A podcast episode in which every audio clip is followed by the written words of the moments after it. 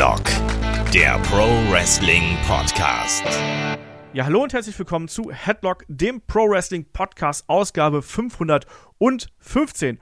Heute beschäftigen wir uns mit der Personalie Vince McMahon und seiner Rückkehr zu WWE.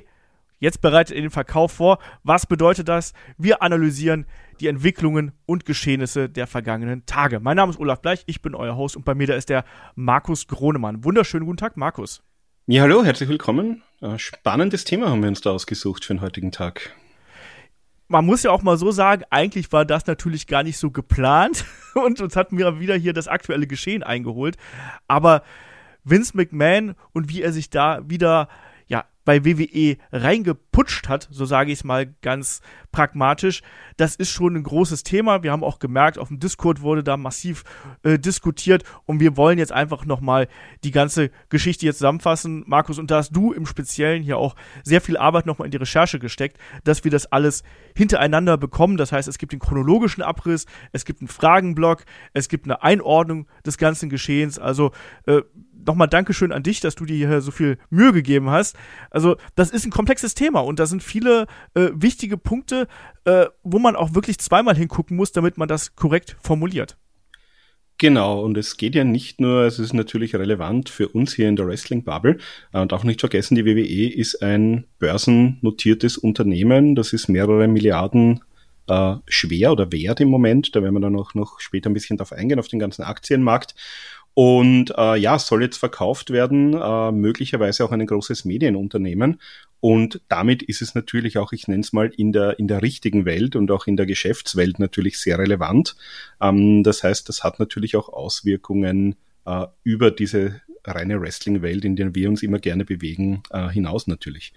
Ja, und vor allem wird es auch die nähere Zukunft von WWE natürlich betreffen, wenn man sich anhört, wie schnell der Verkauf und die Verhandlungen dann auch vonstatten gehen sollen, da schlackern einem ja fast mit den Ohren. Also das könnte ja wirklich dann auch mitten in die WrestleMania-Season noch mit reingehen. Also super spannendes Thema und ich habe es gesagt, es ist ein Spezialpodcast, der war eigentlich nicht geplant ohne Patreon und Steady, ohne Unterstützung wäre das ja nicht möglich gewesen. Also wir investieren jetzt hier auch ein bisschen unsere, unsere Arbeitszeit äh, damit rein. Also wenn ihr ähm, uns unterstützen möchtet, wenn ihr das hier gerne mögt und wenn ihr da äh, uns ein bisschen helfen möchtet, dass wir solche Sachen auch wirklich äh, aktuell und auch in der Komplexität, wie wir es jetzt gleich aufrollen werden, machen können, dann schaut gerne bei Patreon und bei Steady vorbei. Die Notizen dazu findet ihr entweder in den Show Notes oder eben auch, wenn ihr auf YouTube unterwegs seid, dann in äh, dem Betreff quasi in der, im Erklärtext. Und natürlich könnt ihr auch bei YouTube uns gern da ein äh, äh, ein Trinkgeld dalassen, wenn ihr das äh, möchtet. Das geht ja da inzwischen auch. Also da sind wir auf jeden Fall auf ähm, Unterstützung angewiesen und vor allem auch, bei Patreon und Steady, ihr wisst, es gibt natürlich auch einen, einen riesen Wust inzwischen an äh, Bonus-Content, den wir da serviert haben. Also Markus, du hast jetzt zuletzt noch das Interview mit Tassilo Jung online gebracht. Ähm, jetzt am Mittwoch geht die nächste Episode unseres äh, Zeitreiseformats Monday Night Watch online. Wir werden in Year One haben. Wir hatten Classic Reviews, wir hatten ähm, Watch-Alongs und keine Ahnung was. Es ist unglaublich viel, was wir da mittlerweile haben. Und ähm, diese Unterstützung gibt uns eben auch die Möglichkeit, solche Geschichten wie jetzt hier eben einzubauen und da uns nicht nur die Zeit zu nehmen, sondern eben auch da kostet Serverkosten und so weiter und so fort, das da eben zu machen. Deswegen da nochmal der kleine Hinweis. So, Markus, jetzt aber hier mal zurück zum Thema und äh, genug der äh, Geldgeschichten, beziehungsweise es gibt auch hier sehr viel Geldgeschichten, weil wenn man auf die Chronologie der ganzen Geschichte hier äh, zurückblickt, dann geht es natürlich auch sehr oft ums Geld. Wir haben den Vince McMahon Sexskandal, so sage ich es einfach mal, haben wir bereits in einem separaten Wochenend-Podcast aufbereitet gehabt. Das war die Episode 478.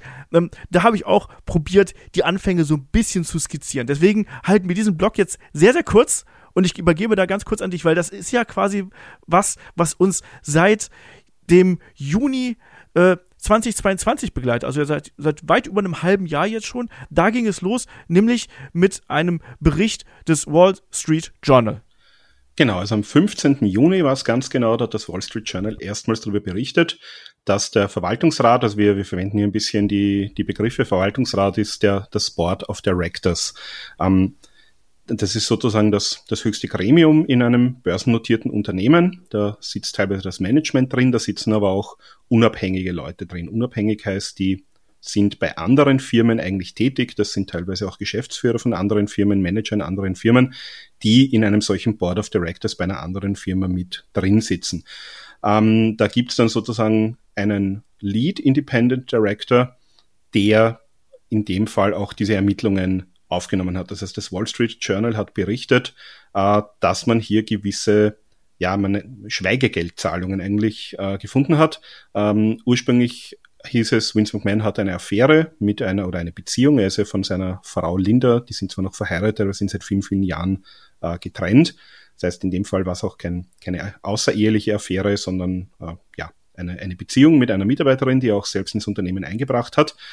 Und nach Ende dieser Beziehung soll er der insgesamt äh, drei Millionen Dollar, glaube ich, in jährlichen Zahlungen angeboten haben, dass sie sozusagen über diese Beziehung auch in der Öffentlichkeit und sonst wo kein Wort verliert.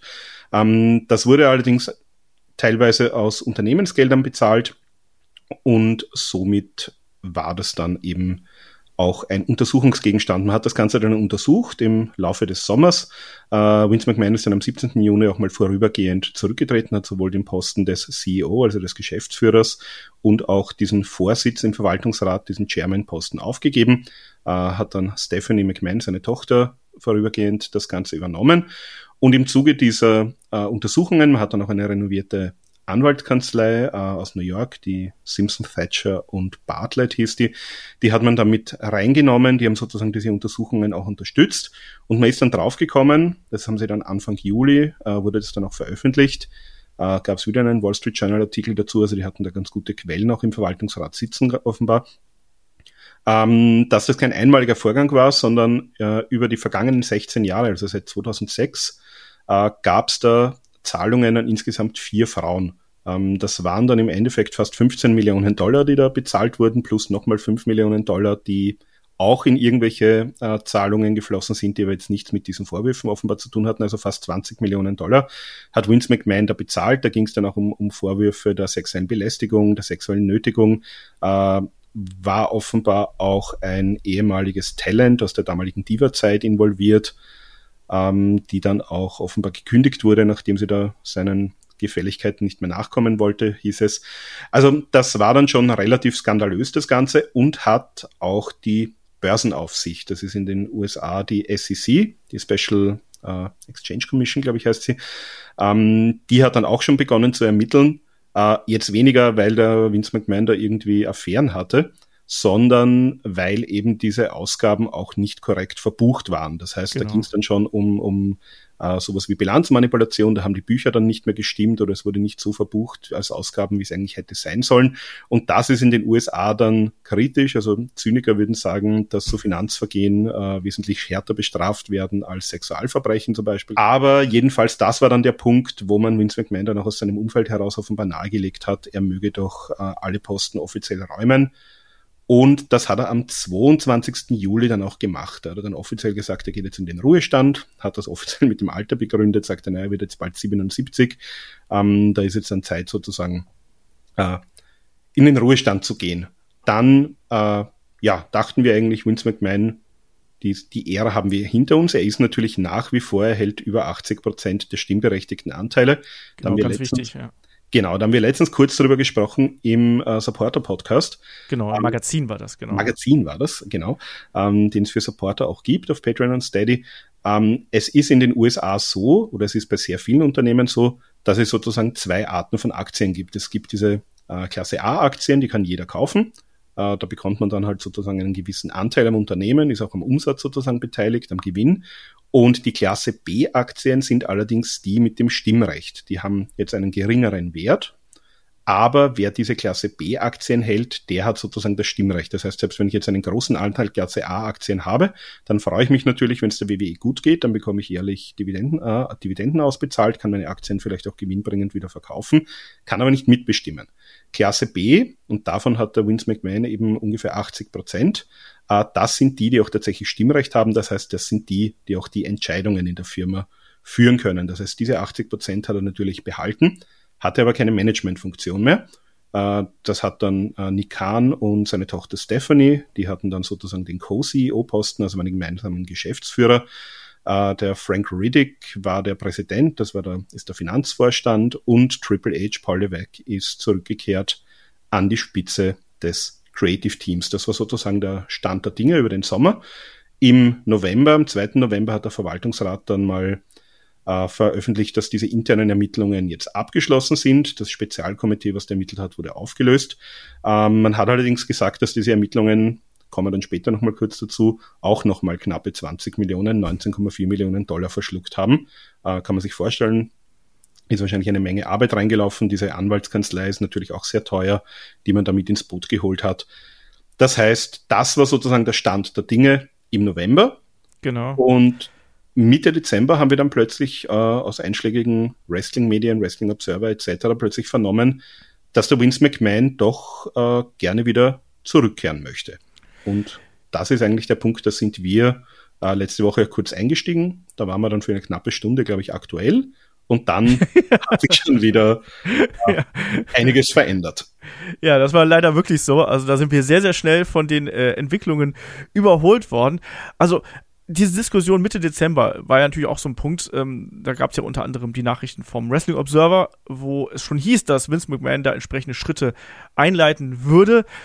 Und es ist natürlich jetzt hier ein ganz, ganz schwieriger Fall, muss man ganz klar sagen, weil äh, am Anfang waren das quasi Vorwürfe gegen Vince McMahon, die äh, vor allem dem Code of Conduct von WWE, also den Grundsätzen von WWE widersprochen haben. Weiteren Verlauf sind dann eben auch noch andere Geschichten aufgetaucht, die auch durchaus rechtlich ähm, strafrelevant gewesen wären. Du hast sexuelle Belästigung, Nötigung angesprochen. Ähm, es hinkt auch immer noch natürlich dieser äh, Vorwurf der Vergewaltigung, unter anderem im äh, ja, im Raum, das steht auch noch im Raum. Also ganz, ganz viele Punkte, die hier relevant sind, aber wir kennen Vince McMahon, der hat gesagt, nee, also ich finde, das ist ja verraucht, ich war jetzt ja weg für ein paar Monate, da kann man das ja dann nochmal probieren. Und es gab dann, ja, pikanterweise eigentlich über die Weihnachtsfeiertage, gab es dann einen längeren Briefwechsel zwischen der äh, zwischen dem Board of Directors, also dem äh, Verwaltungsrat, wie du es gerade so schön genannt hast, und eben äh, Vince McMahon. Und das Ganze begann am 20.12.2022. Und da ging es vor allem darum, äh, dass er hier in einem, wie gesagt, persönlichen Brief an das Board noch einmal betont, dass er nur das Beste von die, äh, für die Promotion möchte, für das Unternehmen möchte, das ja jetzt 2023, 2024, da stehen ja nun mal die Verhandlungen für die Medienrechte, für die Bildrechte an. Wir wissen, die Verträge laufen da noch bis ähm, Oktober äh, 24. Das heißt, äh, man muss jetzt anfangen zu verhandeln. Und das hat Vince McMahon auch in diesem Schreiben immer wieder betont, weil äh, man muss dann eben nicht nur schauen, dass man die Bildrechte handelt, sondern im Idealfall ist man jetzt an der Position, dass man eben auch WWE zu einem höchstmöglichen Preis verkaufen könnte. Und zugleich haben wir jetzt natürlich auch eine WWE gehabt, die seitdem Vince McMahon weg ist, also die, die Aktie ist gestiegen, das, ich sag mal so, das, das Feedback ist gestiegen, das Ansehen ist gestiegen, die Produktqualität ist gestiegen. Ähm, Triple H hat da sehr vieles angestoßen, auch sehr vieles modernisiert, hat auch mal frischen Wind in den Lockerroom gebracht, auch in die Außendarstellung gebracht und Markus, genau deswegen ist das ja auch gerade so pikant, weil man eigentlich gerade den Eindruck gehabt hat, so ja, also wir brechen gerade mit WWE in eine Art neue, junge, moderne Ära auf. Und plötzlich, ich sag's mal ganz despektierlich, kommt der alte Mann zurück und sagt, nee, nee, also ich habe hier noch was zu melden, ich habe die 80 Prozent und ich möchte dann eben auch äh, versuchen, hier den Verkauf von WWE voranzutreiben und ich möchte dann auch bitteschön an den Verhandlungen, was die Bildrechte und Medienrechte angeht, da möchte ich bitteschön mit dabei sein. Und dieser Brief am 20.12., der gibt schon einen ganz guten Tonus vor. Genau, also zum, äh, zu den Auswirkungen aufs Wrestling selbst, da kommen wir dann später noch. Aber grundsätzlich genau, also man, man hatte in den letzten Jahren immer schon den Eindruck, äh, Vince McMahon ist nicht mehr so ganz auf der Höhe der Zeit, also die Sendungen waren nicht mehr so gut. Und als Triple H, also ähm, Paul Weck dann sozusagen das kreative Ruder wieder Hand halte, in der Hand hatte, äh, hat er einerseits mal ein paar Leute zurückgeholt, die auch unter der McMahon-Ära entlassen wurden, also gerade von, von NXT oder Leute, die kurz erst äh, von NXT in den Main Roster gewechselt waren. Und er hat natürlich auch bei anderen, äh, bei Leuten, die bei anderen Promotions unter Vertrag waren, plötzlich wieder Begehrlichkeiten geweckt, weil da hörte man plötzlich von Leuten, die bei EW zum Beispiel waren, dass die gerne wieder zur WWE zurückkehren wollen. Es ist ja auch William Regal wieder zurückgekommen, äh, der ja sehr eng mit äh, Hunter auch äh, zusammengearbeitet hat in der Vergangenheit. Und ja, also am 20.12. gab es dann diesen Brief. Und äh, Vince McMahon hat das sozusagen so formuliert, dass es da jetzt eine, eine einmalige Chance gibt mit einem sehr engen Zeitfenster, hat er wahrscheinlich auch nicht unrecht, um sozusagen das Beste fürs Unternehmen und die Aktionäre herauszuholen. Ähm, da können wir jetzt kurz darauf eingehen, was das bedeutet. Das heißt, du hast gesagt, bis Oktober 24 laufen jetzt diese Bildrechtsverträge. Das ist einerseits Raw, das läuft am USA Network, gehört zu äh, zum Medienkonzern NBC Universal, der wiederum äh, der Firma Comcast gehört, also Comcast ein äh, großer Kabelnetzbetreiber in den USA. Und auf der anderen Seite SmackDown bei Fox. Das hat man damals so getimt, dass die sozusagen parallel äh, ausgelaufen sind. Und ja, wenn man sich jetzt vorstellt, im Oktober 24 äh, läuft dieser aktuelle Fünfjahresvertrag aus, dann macht es natürlich jetzt 2023 Sinn, im Laufe des Jahres eben äh, zu verhandeln. Und es war eben in der Vergangenheit so, dass diese Bildrechte äh, von, von Mal zu Mal immer höher gingen. Also die WWE äh, nimmt alleine jetzt in diesen äh, fünf Jahren mit den Bildrechten äh, knappe zweieinhalb Milliarden Euro ein äh, für diese fünf Jahre Round SmackDown. Da ist jetzt noch kein NXT dabei, da ist jetzt noch kein Peacock dabei. Peacock bringt auch nochmal, also Peacock hat man ja auch, also beziehungsweise WWE Network hat man ja am Peacock verkauft, das ist der Streamingdienst von NBC. Ähm, der bringt auch nochmal eine Milliarde im Jahr. Der läuft bis 2026, dieser Deal. Das heißt, da geht es um eine ganze Menge Geld. Jetzt hat es aber schon in der Vergangenheit geheißen, ähm, naja, warum soll denn zum Beispiel ein NBC da jahrelang immer die Milliarden ausgeben? Die könnten doch einfach die WWE auch kaufen. Dann hätten sie das sozusagen unter einem Dach, äh, müssten nur die laufenden Kosten zahlen und müssten sozusagen nicht äh, alle fünf Jahre erhöhte Kosten zahlen. Und Grundsätzlich ist es so, also wir haben diese großen Streaming Wars, äh, nicht nur in den USA, natürlich auch bei uns. Das heißt, jeder große Medienkonzern macht jetzt auch seinen Streamingdienst. Diese Streamingdienste sind aber alle noch nicht wahnsinnig profitabel. Äh, da kämpft man auch sehr hart um die Abonnenten. Ähm, wir kennen es ja selber, also keiner möchte eigentlich acht Streamingdienste haben, um alles sehen zu können. Dann sucht man sich halt ein paar aus. Und dementsprechend ist es natürlich auch für diese Streamingdienstbetreiber Betreiber und Medienunternehmer interessant, dass sie da eben ein gutes Programm haben äh, dass sie möglicherweise das auch besitzen, was sie da ausstrahlen, dass sie eben nicht mehr äh, in Zukunft weiter investieren müssen. Und jetzt kommt der Vince McMahon natürlich daher und sagt, das wäre jetzt noch ein, ein einmaliger, eine einmalige Chance, bevor sozusagen beim nächsten Mal äh, wir wieder für fünf Jahre oder die Unternehmen für fünf Jahre an uns gebunden sind, wäre doch jetzt ein idealer Zeitpunkt im Laufe des Jahres, vielleicht zu sehen, ob das Unternehmen nicht jemand kaufen möchte, äh, weil da gibt's ja dann, kommen wir auch später nur zu, vielleicht eine ganze Menge von Interessenten. Also so hat er das formuliert. Und er hat natürlich, das hast du auch schon gesagt, angesprochen, ähm, es ist natürlich wichtig, dass er als Mehrheitsanteilhaber da auch sozusagen in, in einer Linie mit dem Management ist, dass sie da gemeinsam starke Entscheidungen treffen können, dass sie auch kurze Entscheidungswege haben. Und deswegen hat am 20. Dezember sozusagen geschrieben, hat sich auch eine Antwort erbeten bis zum 3. Jänner, ähm, dass es doch jetzt eine gute Idee wäre, wenn der Vince McMahon wieder zurückkehren würde, und zwar als Vorsitzender des Verwaltungsrates. Genau. Und dann brannte dann da der Baum natürlich bei so einem Brief. Äh, da ist natürlich dann das, der gesamte Rat wirklich alarmiert. Und ich finde es ich find's wirklich pikant, dass man das hier ähm, zu Weihnachten macht. Ich würde gern wissen, ob die Familie McMahon so ein Weihnachtsdinner gemacht hat. Weißt du? Und dann sitzen, da Stephanie und Triple H und Vince McMahon wahrscheinlich am Kopf der Tafel und alle anderen gucken sich so, so unangenehm an, weil irgendwas steht im Raum und will aber auch an Heiligabend oder an, äh, an Weihnachtsfeiertagen nicht gerade über die Arbeit sprechen, aber ich, ich finde das so merkwürdig, dass man es geradezu über die Weihnachtsfeiertage macht. Naja, auf jeden Fall, ähm, das Board hat dann auch relativ zeitnah geantwortet, nämlich am 27.12. Äh, Und äh, da wird auch mal betont, ne, also wir, äh, wir haben auch im Sinne des Unternehmens gehandelt, auch im Sinne der Aktionäre gear gearbeitet. Und äh, man war aber auch ein bisschen versöhnlich und hat gesagt, ja, ne, wir, wir, wir laden dich zu den äh, Verhandlungsprozessen ein. Du wirst Teil mit dabei sein und du wirst uns auch unterstützen ähm, dürfen.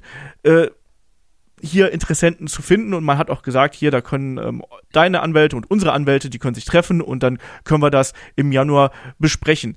Allerdings, das dürfen wir ja nicht vergessen, ähm, es hängen ja eben immer noch die, Entwick äh, die Ermittlungen im Raum. Ne, der Staatsanwaltschaft und auch eben der Börsenaufsicht, die du da angesprochen hast. Und das ist natürlich auch was, das ist noch nicht vorbei. Es sind die internen Ermittlungen, die sind gelaufen. Das sind diese ominösen knapp 20 Millionen Dollar, die da noch äh, ausstehen, aber da ist die Geschichte gelaufen, sondern wir sind jetzt äh, auch bei Prozessen, die außerhalb von WWE stattfinden. Das ist vielleicht auch was ganz Wichtiges, dass wir zuerst so diese interne Ermittlung hatten, die ist vorbei. Wir haben jetzt aber auch noch externe Ermittlungen, die gegen Vince McMahon laufen und die natürlich auch das Unternehmen dann noch einholen könnten, wenn Vince McMahon in einer entsprechend prominenten Position wieder dabei wäre. Und deswegen hat man auch äh, hier geschrieben, dass es eine Abstimmung gegeben hätte und man war sich einstimmig einig, dass Vince McMahon nicht wieder in eine offizielle große Position, gerade eben auch was die Außendarstellung angeht, äh, einkehren sollte, also zurückkehren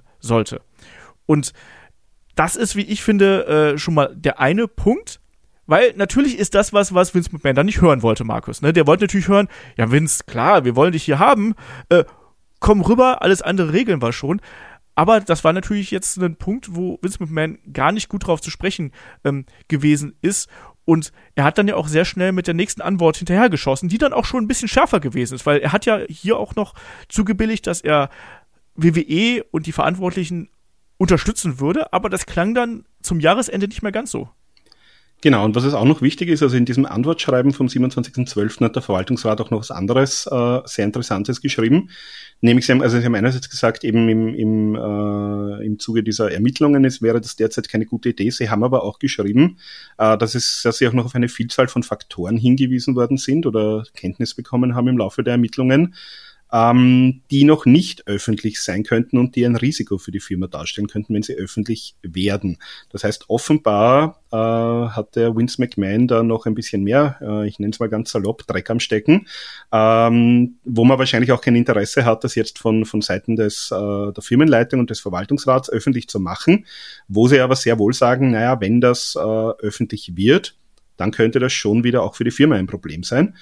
Und es gab noch äh, was Zweites. Sie haben das sozusagen ein bisschen an eine Kondition geknüpft, dass man ihn da auch mit einbezieht. Ähm, es gab nämlich von Seiten der Aktionäre, also seitens äh, einiger Aktionäre, äh, wollte man den Vince McMahon gerne auch verklagen. Das heißt, man wollte eigentlich erwirken damit, dass die Firma, die WWE, äh, den McMahon verklagt, eben aufgrund von seinem äh, Fehlverhalten. Und da hat aber der Verwaltungsrat gesagt, ähm, dem würden, also diese, eine solche Klage würden sie nicht unterstützen ähm, haben da auch entsprechend offenbar einen Entwurf beigelegt, wo sie das auch äh, verschriftlich haben, dass sie das nicht unterstützen. Ähm, haben das aber sozusagen an die Kondition geknüpft, dass der Vince McMahon äh, sozusagen seinerseits unterschreibt, dass er nicht ins Management zurückkehrt. Und jetzt kann man sich vorstellen, einen Vince McMahon äh, zu den Weihnachtsfeiertagen, äh, kurz vor dem Jahreswechsel, äh, ja, ist er dann, hat er dann diese Antwort bekommen, hat dann wiederum am 31. Dezember, also noch kurz vor Jahresende, äh, eine Antwort geschrieben und wie du schon gesagt hast, die ist schon ein bisschen schärfer aufgefallen, äh, hat aber auch aus meiner Sicht ein paar äh, schon fast äh, lustige Ansätze. Also er hat mal gesagt, er hat wieder betont sozusagen, na, es ist derzeit ein kritischer Zeitpunkt und äh, darauf sei man gar nicht ausführlich eingegangen, wie wichtig das im Moment gerade sei. Uh, und dann hat er aber sozusagen die Bombe platzen lassen oder sozusagen seine, seine Drohung uh, erstmals ausgesprochen. Er hat nämlich gesagt, dass er leider nicht in der Lage sein wird, als Mehrheitseigentümer äh, irgendwelchen Ergebnissen von, sei es jetzt entweder Medien, Bildrechtsverhandlungen oder auch Verkaufsgesprächen zuzustimmen, wenn er nicht selber da als Geschäftsführer und als Vorsitzender vom Board äh, involviert ist und wieder zurückkommt. Also er hat sozusagen denen das Messer auch auf die Brust gesetzt. Er hat gesagt, ja, ihr könnt natürlich verhandeln, aber äh, egal, was da rauskommt, ich werde dem nicht zustimmen.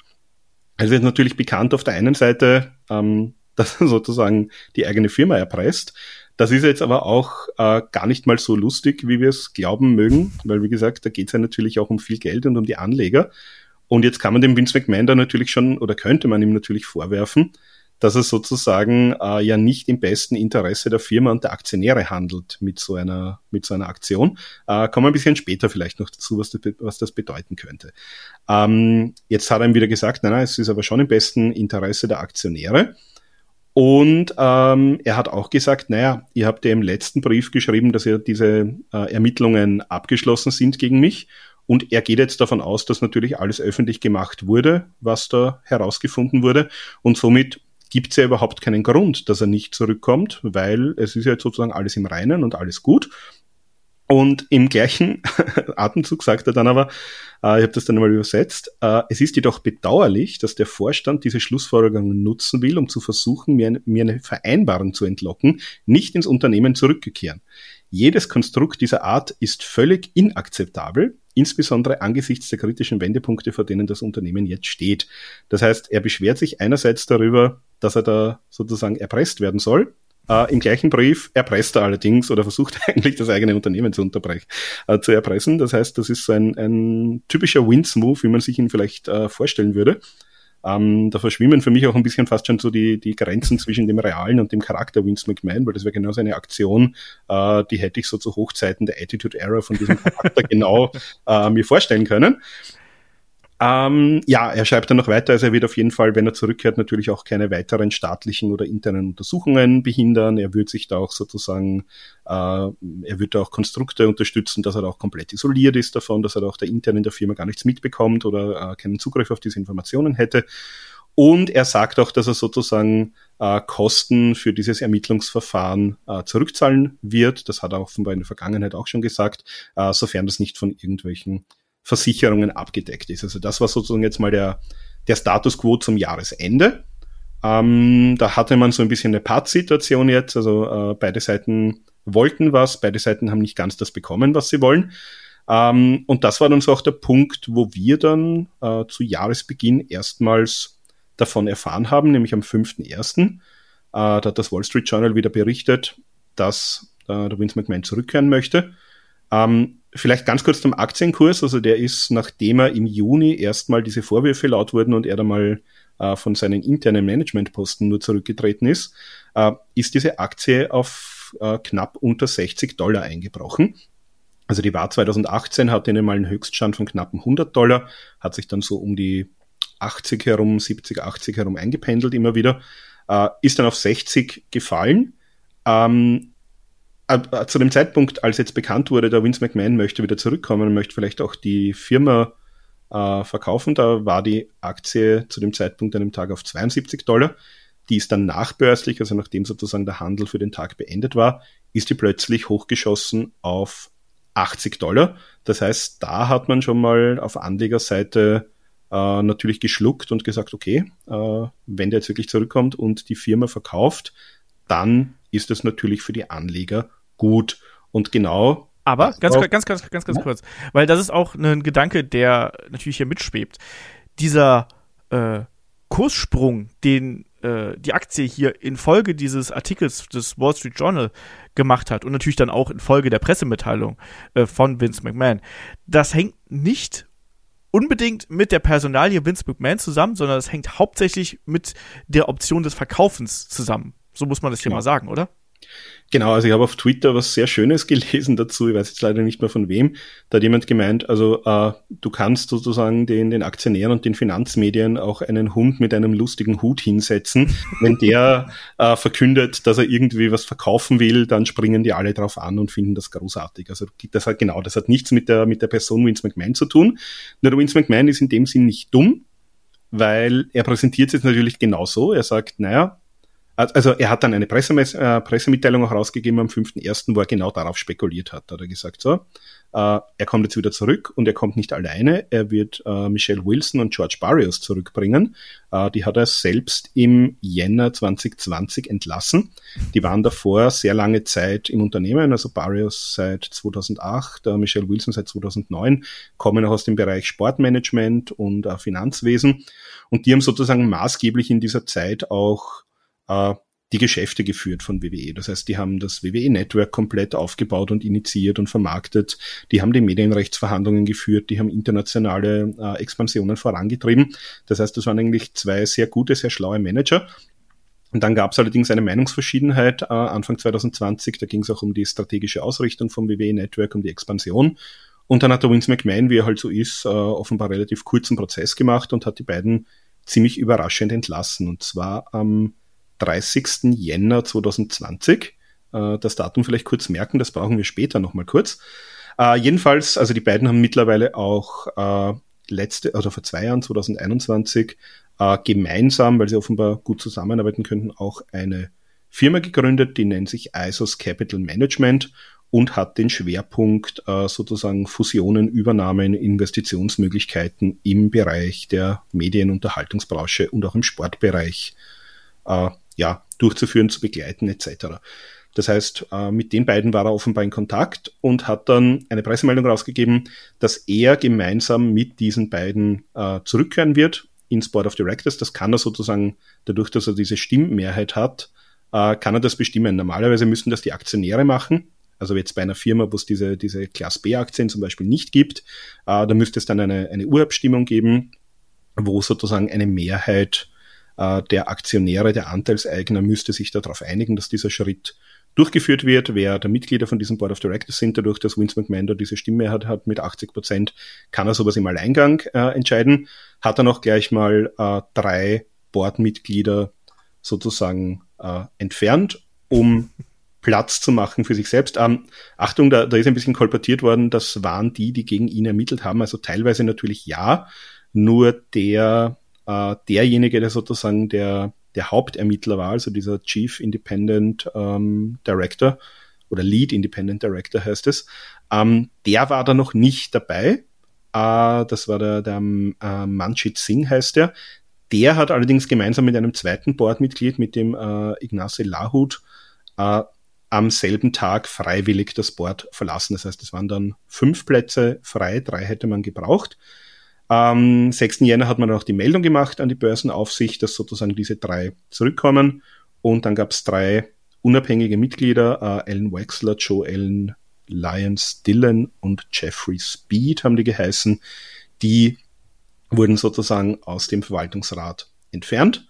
Dafür Vince McMahon, äh, Michelle Wilson und George Barrios zurückgekommen. Äh, dann gab es auch noch eine Satzungsänderung, das sind die sogenannten Bylaws, das muss man auch der Börsenaufsicht melden. Ja. Äh, und in der Satzungsänderung hat der Vince McMahon auch hineinschreiben lassen, also dass eben äh, Medienrechtsverhandlungen und Verkaufsgespräche nicht äh, ohne die Zustimmung des stimmberechtigten Mehrheitseigentümers, also in dem Fall ihm, äh, abgeschlossen werden dürfen. Ähm, Aktie ist auch gleich mal bei 80 Dollar eingestiegen an diesem Tag, äh, stieg im Laufe des Tages dann auf über 84 Dollar an. Das heißt zu dem Zeitpunkt äh, Unternehmenswert circa 6,5 Milliarden Dollar. Das war sozusagen dann äh, der 6. Jänner. Die beiden äh, genannten Herren, der Manjit Singh und der Ignace Lahut, haben dann sozusagen auch ihren äh, Rückzug aus dem Board bekannt gegeben. Äh, und der Manjit Singh war sozusagen auch der, der eben diese internen Ermittlungen gegen den Vince McMahon geleitet hat. Jetzt kann man natürlich spekulieren, warum geht der? Also entweder sagt er, ähm, er fühlt es, äh, der wird sich jetzt wahrscheinlich natürlich in seiner Autorität untergraben fühlen. Also das Board sagt nein, der Vince McMahon sagt egal, ich komme trotzdem. Ähm, jetzt kann man natürlich auch was anderes spekulieren. Jetzt, jetzt haben die in diesem Brief, glaube ich, am 27. Dezember ja gesagt, es gibt ja noch gewisse Dinge, die nicht äh, öffentlich geworden sind. Jetzt ist dieser Manjit Singh ähm, aber der Vorsitzende von diesen, äh, von diesen Independent Directors. Und ich kann mir vorstellen, dass er ein bisschen im Zugzwang ist. Weil einerseits sagt er jetzt äh, in einem Dokument, das öffentlich geworden ist, sie wissen da von gewissen Dingen. Das heißt, man könnte ihm jetzt vorwerfen, naja, wenn du was weißt im, im Interesse des Unternehmens, äh, dann solltest du das sagen. Äh, mhm. Das will er aber vielleicht nicht, weil er dadurch natürlich auch dem Unternehmen schaden kann. Auf der anderen Seite, wenn er da jetzt sitzen bleibt, ähm, alles ist gut und in einem halben Jahr, in einem Jahr oder sonst irgendwann kommen diese Dinge äh, heraus, dann kann man ihm natürlich vorwerfen, naja, aber du hast ja ganz klar belegt, dass du davon gewusst hast. Äh, warum hast du es denn nicht rechtzeitig gesagt? Und ich kann mir vorstellen, das ist jetzt aber wirklich nur reine Spekulation, das habe ich auch sonst noch nirgends irgendwo gehört. Äh, vielleicht hat der, hat der einfach beschlossen, pff, das ist mir ein bisschen zu heiß und zu heikel.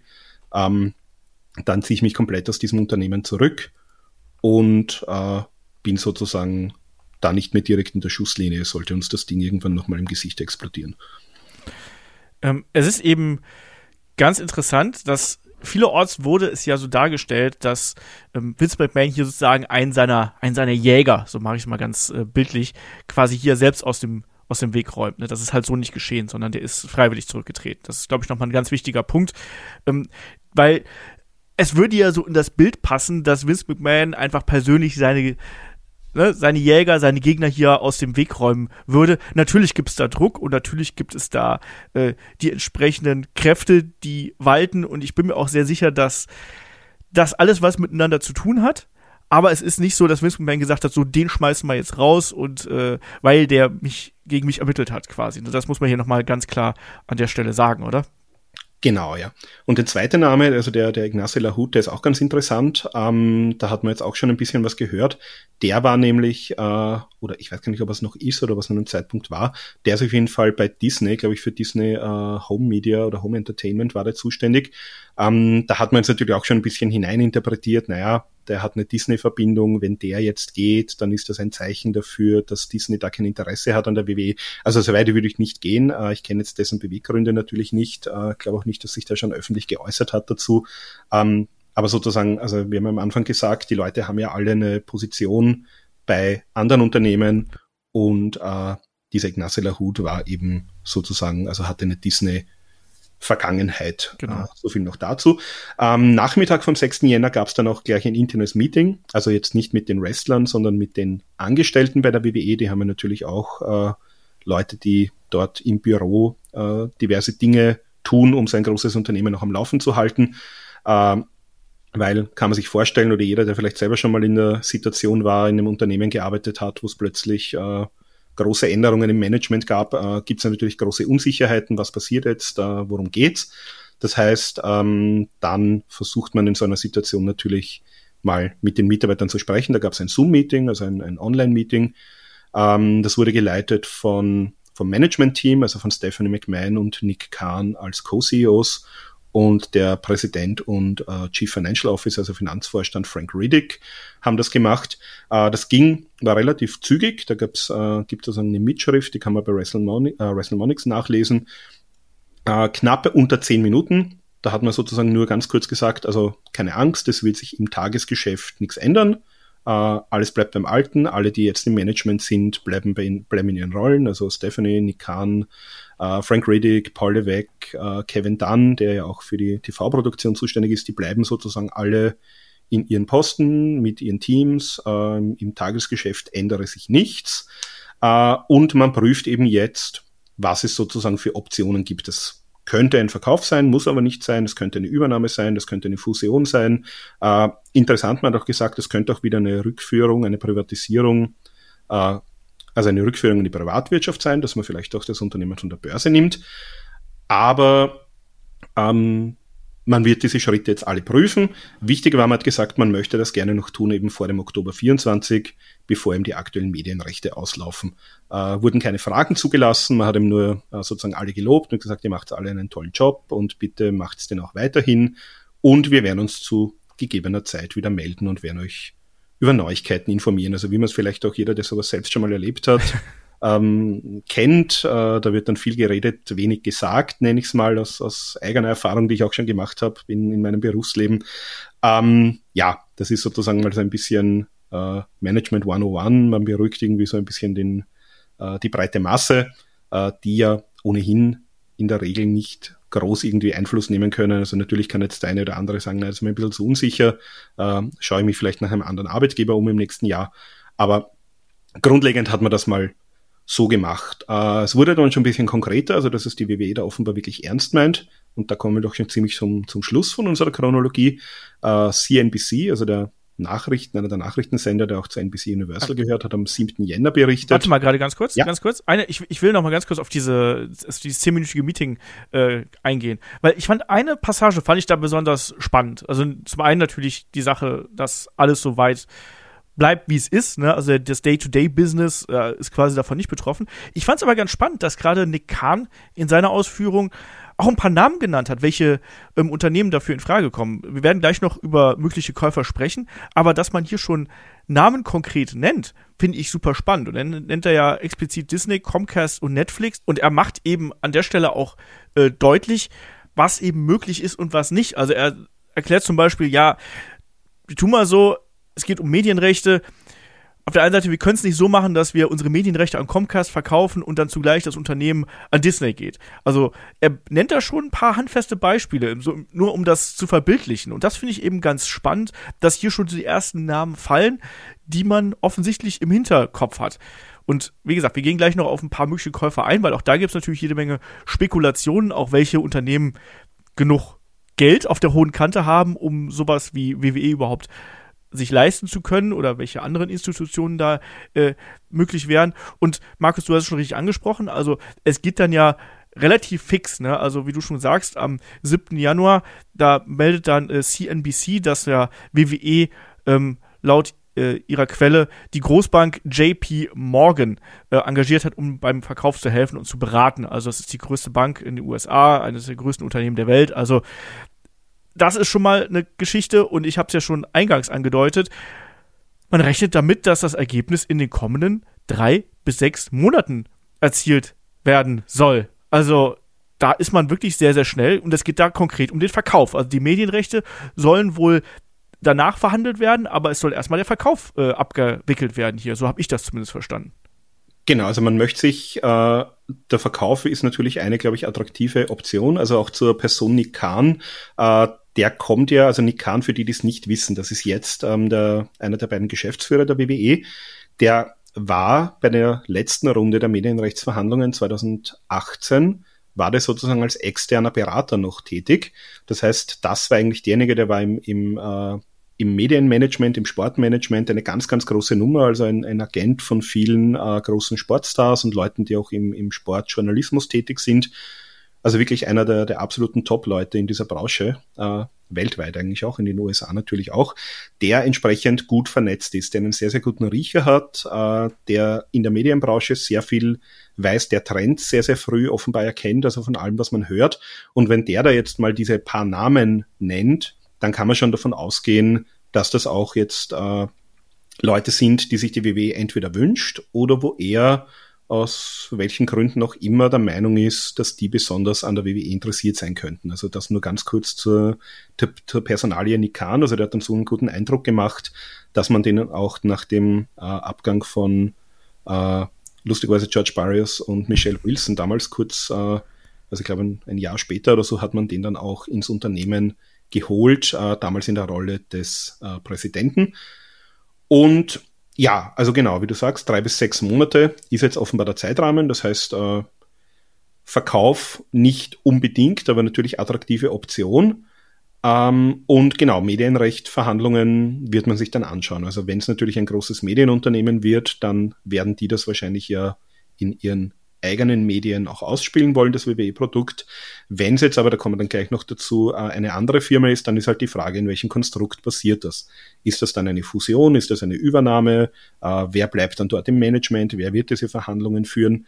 Äh, das sind alles ganz interessante, spannende Fragen. Können wir uns dann später im Zuge der, der Partner noch nochmal kurz anschauen. interessant, also jetzt ganz aktuell der aktuelle Börsenkurs, wir haben eine Zeitverschiebung in die USA, das heißt, das ist auch der Kurs, wo er jetzt im Moment gerade steht, hat gestern geschlossen, äh, also gestern Abend, 22 Uhr unserer Zeit, das war glaube ich 16 Uhr dann eben in, in New York, äh, der steht derzeit bei 87,82 Dollar, also äh, um äh, ist jetzt seit dieser Ankündigung im Dezember, seit diesem ersten Brief von Vince McMahon, um circa 18 Prozent nach oben geschossen. Also das ist schon eine Hausnummer. Äh, wie gesagt, Höchststand war im September 2018, äh, waren wir bei knappen 100 Dollar. Äh, werden wir natürlich jetzt im Zuge auch dessen, was da von Verhandlungen und an, an korporierten Preisen vielleicht an die Öffentlichkeit geht. Und äh, wir können wahrscheinlich davon ausgehen, ähm, dass es da schon aus strategischen Gründen irgendwelche Leaks geben wird, weil, wenn man jetzt natürlich irgendwie sagt, naja, es gibt drei Interessenten und wir stehen derzeit so bei 8 bis 10 Milliarden Dollar Verkauf, dann kann man wahrscheinlich davon ausgehen, dass sich die, die Aktienkurse da entsprechend auch positiv weiterentwickeln werden. Ähm, aber da stehen wir jetzt, also wir stehen jetzt bei Stand äh, 10. Jänner äh, bei diesem Kurs und das ist das, was wir jetzt aktuell sozusagen an Fakten haben. Und jetzt können wir eigentlich schon übergehen in den äh, beliebten Spekulationsteil. Weil jetzt können wir uns mal ein bisschen austauschen, was wir so glauben und auch auf eure Fragen natürlich eingehen. Genau. Also, und da ist natürlich auch die Personalie Vince McMahon gerade wirklich was, was die Gemüter äh, aufbrausen lässt, so nenne ich es einfach mal. Also, da wird ja alles hier an die Wand geworfen, was so Begrifflichkeiten angeht, auch was Sorgen angeht. Aber fangen wir vielleicht erstmal mit einem Punkt an, nämlich was für Befugnisse hat Vince McMahon jetzt aktuell eigentlich? Und da wird sich ja auch äh, Sorgen gemacht.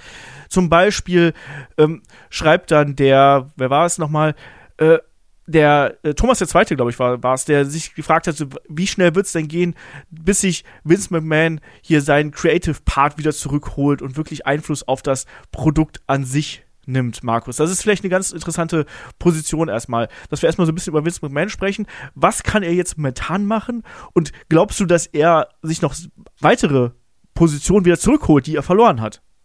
Ja, also es ist natürlich die Frage, was kann er machen und was darf er offiziell machen? Also wie gesagt, wir wissen ja jetzt, haben wir schon mehrfach gesagt, er ist der Mehrheitseigentümer, das heißt, können würde er theoretisch alles. Also er kann jederzeit als äh, 80-prozentiger Mehrheitseigentümer einen Beschluss fassen, äh, was hier zu passieren hat. Ich glaube jetzt nicht, dass er äh, sofort wieder in den Creative-Prozess einsteigen wird.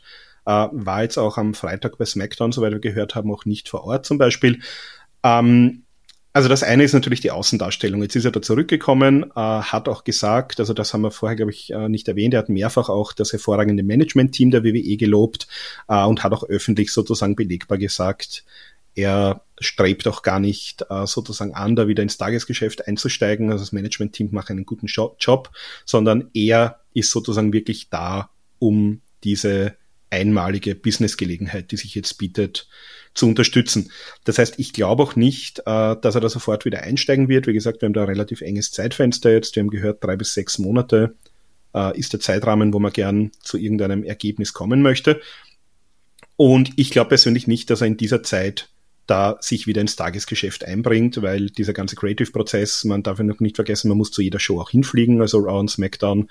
Äh, man muss in den ganzen Meetings sein, er ist auch äh, laut Aussagen von WWE-Quellen äh, nicht wieder ins Firmengebäude und ins Büro zurückgekehrt, sondern ich glaube, dass er sich jetzt tatsächlich mal für die nächsten Monate, bis man dort bei einem äh, Verkauf oder was auch immer das Ergebnis sein wird, angelangt ist, glaube ich nicht, dass er wieder in den Creative-Bereich kommt. Wenn sich jetzt natürlich äh, ein Käufer findet, der sagt, naja, WWE und Vince McMahon ist für uns synonym, der hat einen guten Job gemacht, ähm, der soll jetzt bei uns im Unternehmen diese Abteilung WWE, so wie es gewohnt ist, weiterhin leiten. Dann kann ich mir natürlich schon vorstellen, dass er sagt, ja passt, dann übernehme ich doch wieder alle meine Rollen und Fähigkeiten, ähm, die ich auch äh, zuvor hatte. Also das, so könnte ich es mir schon vorstellen, natürlich. Sehe ich, sehe ich sehr, sehr ähnlich. Also eine andere Frage, die auch vom Thomas gestellt worden ist, war die Sache nach dem Talent. Also wann wird es die nächste Entlassungswelle geben? Auch diesen Posten und diese Verantwortung hat ja theoretisch noch Paul Levesque, also Triple H. Also der ist ja der Head of Talent Relations und der ist quasi dafür verantwortlich, wer da reingeholt wird. Und ich glaube, es wäre auch ein strategisch ziemlich dummer Move von Vince McMahon, Schrägstrich von WWE, wenn man jetzt das machen würde, was wir Triple H quasi so ein bisschen vorgeworfen haben, zumindest was das Geschehen vor den Kameras angeht, nämlich dass man quasi alle Entscheidungen, die Vince McMahon kreativ getroffen hat, wieder rückgängig macht. Und jetzt wäre es dann umgekehrt, Vince McMahon macht alle geschäftlichen Entscheidungen, die Triple H getroffen hat, wieder rückgängig.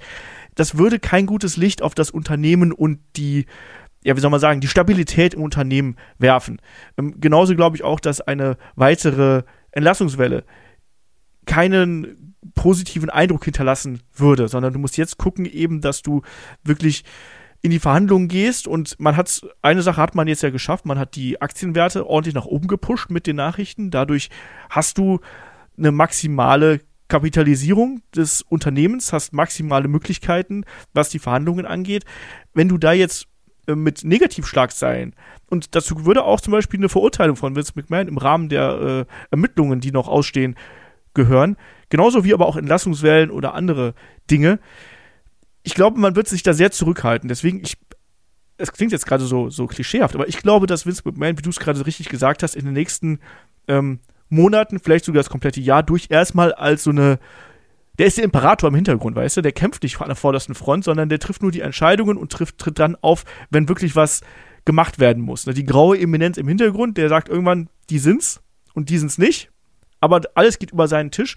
Aber aus dem alltäglichen Kreativbusiness, aus der Produktion der TV-Shows und dem Drumherum, da sieht er ja, das läuft ja gut. Also die, die, die Quoten sind vor allem bei SmackDown natürlich gut, bei Raw schwierig manchmal, aber trotzdem ähm, gibt es da eigentlich relativ wenig zu meckern. Insofern würde es keinen Sinn machen, dass er da jetzt nochmal den, den Bannhammer schwingt und die Leute entlässt. Das, wie, wie siehst du das? Also siehst du da die nächste Entlassungswelle irgendwann kommen? Ja, ich sehe ich seh das erstens mal ganz ähnlich, was jetzt diese Außenwirkung angeht. Also man wird jetzt sicher möglichst, äh, ich sag mal, das Schiff ruhig halten wollen und äh, da gar keine, gar keine Möglichkeiten zulassen, dass man jetzt Gerade vor WrestleMania, Entschuldige. Also ja, wir haben auch genau. WrestleMania noch unmittelbar vor der Tür, ja.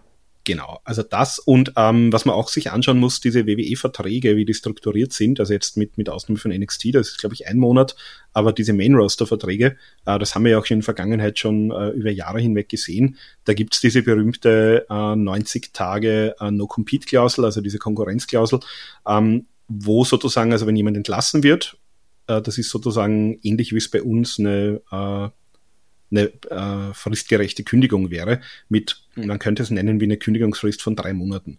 Das heißt, du wirst quasi entlassen, du bist nicht mehr im Unternehmen, du darfst drei Monate lang nicht äh, für eine andere äh, Wrestling-Liga antreten. Da gibt es übrigens äh, gerade in den USA auch einen äh, Gesetzesentwurf, der diese Konkurrenzklauseln als nicht nur im Wrestling, sondern überall ähm, sozusagen angreifen will, aber das ist ein ganz anderes Thema. Ähm, aber derzeit ist es eben so, dass du jetzt eben sozusagen drei Monate lang zu Hause sitzen musst äh, da wirst noch bezahlt, also bekommst du sozusagen dein, dein äh, vertraglich vereinbartes Grundgehalt. Und nach diesen drei Monaten bist du dann tatsächlich wieder ein freier Arbeitsnehmer. Wenn wir jetzt davon ausgehen, dass wir in den nächsten vielleicht schon drei Monaten einen Verkauf haben, würde das aus meiner Sicht gar keinen Sinn machen. Weil das heißt, ich kündige Leute, äh, die ich ohnehin diese drei Monate auch noch weiterhin bezahlen muss. Das heißt, ich spare auch keine Kosten. Äh, man hat ja gesagt, diese Kündigungswelle, die es da 2020, 2021 immer wieder gab, ähm, da bereitet man schon ein bisschen den Verkauf vor, da möchte man die Bücher schöner machen, da möchte man Kosten sparen. Äh, das macht so kurzfristig aus meiner Sicht überhaupt keinen Sinn. Das heißt, man würde diese Leute entlassen, müsste trotzdem zahlen. Wer auch immer oder wie auch immer die WWE dann in drei bis sechs Monaten ausschaut, hätte dann keinen unmittelbaren Zugriff mehr drauf, weil die würden vielleicht woanders schon unterschreiben, äh, AEW, New Japan, wo auch immer. Und ähm, ja, also für weder für die WWE jetzt noch für einen möglichen Käufer in, in drei Monaten wird das wahnsinnig viel Sinn machen. Das heißt, diese große äh, Kündigungswelle sehe ich nicht kommen. Wenn es jetzt aus irgendeinem Grund vielleicht jemanden gibt, den der Vince McMahon persönlich überhaupt nicht mag, den er schon mal gefeuert hat, äh, vielleicht sehen wir ein, zwei Leute, aber die, die große Welle, äh, die sehe ich jetzt nicht kommen. Was ich ganz interessant finde, ist, dass von gleich mehreren äh, Hörern die, die Sorge um Vince McMahons geistigen Zustand hier ähm, äh, thematisiert wird. Also ist der noch so zurechnungsfähig und äh, handelt er wirklich im Sinne der Aktionäre und des Unternehmens? Ähm, Markus, wie siehst du das? Also hier wurde auch gefragt, kann man ihn nicht irgendwie quasi entheben aufgrund von geistiger Unzurechnungsfähigkeit? Ich möchte an der Stelle mal darauf hinweisen, zum einen, wir haben jetzt hier keine Kontakte zu irgendwelchen Ärzten oder sonst irgendwas, zum anderen halte ich es aber auch ganz für ganz, ganz schwierig, hier Vince McMahon als die senile alte Mumie darzustellen, die nochmal versucht zurückzukommen und sich irgendwie an die Macht zu bringen. Ne? Der ist ein gewiefter Geschäftsmann und der war das schon immer und das ist er auch immer noch. Und der klammert natürlich an dem fest, was er sein Leben lang aufgebaut hat. Das ist vollkommen richtig und das kann ich auch bis zu einem gewissen Grad durchaus nachvollziehen. Aber man darf ihn jetzt nicht hier als äh, über 70-jährigen, 77-jährigen Menschen in geistiger Umnachtung äh, darstellen, der hier nochmal wütend um sich schlägt, sondern das, was hier passiert, ist ganz klar kalkuliert und da stecken auch natürlich Anwälte und andere Personen hinter. Das wird er nicht alles alleine so sich durchdacht haben. Aber Markus, ich glaube, das ist, es ist eine, eine Gefahr, dass man hier Vince McMahon so ein bisschen, ich weiß es nicht, so ein bisschen kleinredet in dem Sinne, dass man sagt, ja, der, der, der, der, der ist ja, der ist ja verrückt, der alte Mann. Ja, also ähm, ich, ich greife da mal ein bisschen vor. Ich habe dann, äh, ich hätte noch einen Blog, wo ich äh, mir ein paar Dinge zusammengeschrieben habe zum Thema, kann die diese Rückkehr noch abgewendet genau, werden. Genau, das geht ja da mit einher quasi, ja.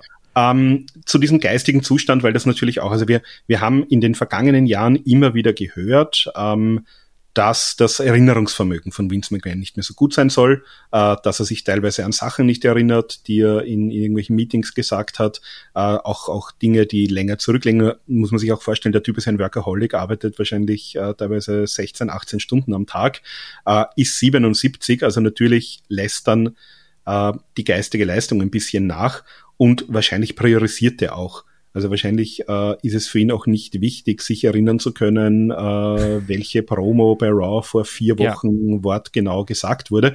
Äh, man kann ihm da sicher gewisse Dinge vorwerfen, dass das sehr viel repetitiv war, äh, gerade bei Raw und SmackDown, dass, dass Matches teilweise mehrfach gemacht wurden, dass, dass Storylines nicht konsistent durchgezogen wurden. Nur man muss auch rechnen, der Typ sieht wahrscheinlich das große Ganze, der sieht eben die Millionen, die aufs Konto kommen und die kommen mehr oder weniger ohnehin, egal ob Raw äh, jetzt ein gutes oder ein schlechtes Produkt ist. Natürlich äh, langfristiger Trend muss man sich anschauen. Äh, ich glaube, das muss man aber sehr stark unterscheiden. Ähm, ob er jetzt irgendein psychisches Problem hat oder ein, ein, ein äh, äh, medizinisches Problem, das kann ich natürlich nicht sagen, bin auch kein Arzt, würde auch, äh, selbst wenn ich ein Arzt wäre, keine Ferndiagnosen machen. Ähm, es gibt allerdings, wenn man da sagt, na, kann man das nicht irgendwie überprüfen lassen. Also äh, mir ist ähm, mir ist ein Fall eingefallen. Ich bin jetzt ein bisschen noch jemand, der sich sehr für die, für die ganze Medienbranche interessiert. Und wir hatten da ähm, das jetzige Paramount. Äh, das war CBS und Viacom. Das ist ein bisschen eine vertragte Geschichte, also Kurzversion. Äh, CBS und Viacom sind zwei Medienunternehmen, die waren mal zwei, von 2000 bis 2006 fusioniert, wurden dann aufgetrennt äh, und haben beide dem gleichen Eigentümer gehört. Das ist die äh, National Amusements hieß die Firma und der sozusagen der Vince McMahon von dieser Firma, ein alter Medienprofi, das war der Sumner Redstone. Der war 2016, also da wollte man dann diese, wollte man dann diese Firmen doch wieder zusammenführen, die man da aufgetrennt hatte, zehn Jahre vorher. Äh, der war zu dem Zeitpunkt allerdings schon 92, also auch mal 15 Jahre älter als Vince McMahon. Und da gab es dann tatsächlich, äh, die Umstände kenne ich jetzt nicht genau, wie das zustande gekommen ist, aber also der war sozusagen, der hatte diese Vince McMahon-Position sowohl im Vorstand, im Verwaltungsrat von CBS als auch von Viacom, der war dieser Executive Chair. Und es gab dann eine gerichtlich angeordnete äh, Untersuchung von einem äh, Alterspsychiater, also von einem äh, Psychiater, der speziell auch auf, auf äh, Geriatrie und Demenz und solche Dinge spezialisiert ist. Äh, die Ergebnisse von dieser Untersuchung wurden nie veröffentlicht, aber er hat unmittelbar nach dieser Untersuchung äh, seine beiden Posten in beiden Unternehmen geräumt. Also da gibt es sozusagen einen recht bekannten Präzedenzfall. Äh, nur gehe ich davon aus, dass der wahrscheinlich auch gewisse Vorlagen damals geliefert hat. Also äh, man wollte das, man wollte das dann sozusagen noch sogar, glaube ich, von Aktionärseite einklagen, äh, dass er geistig unzurechnungsfähig ist. Dem wurde nicht stattgegeben. Der Richter hat aber damals interessanterweise gesagt, ähm, dass dieser Sumner Redstone zweifelsfrei an milder oder, moder äh, milder oder moderater Demenz leide.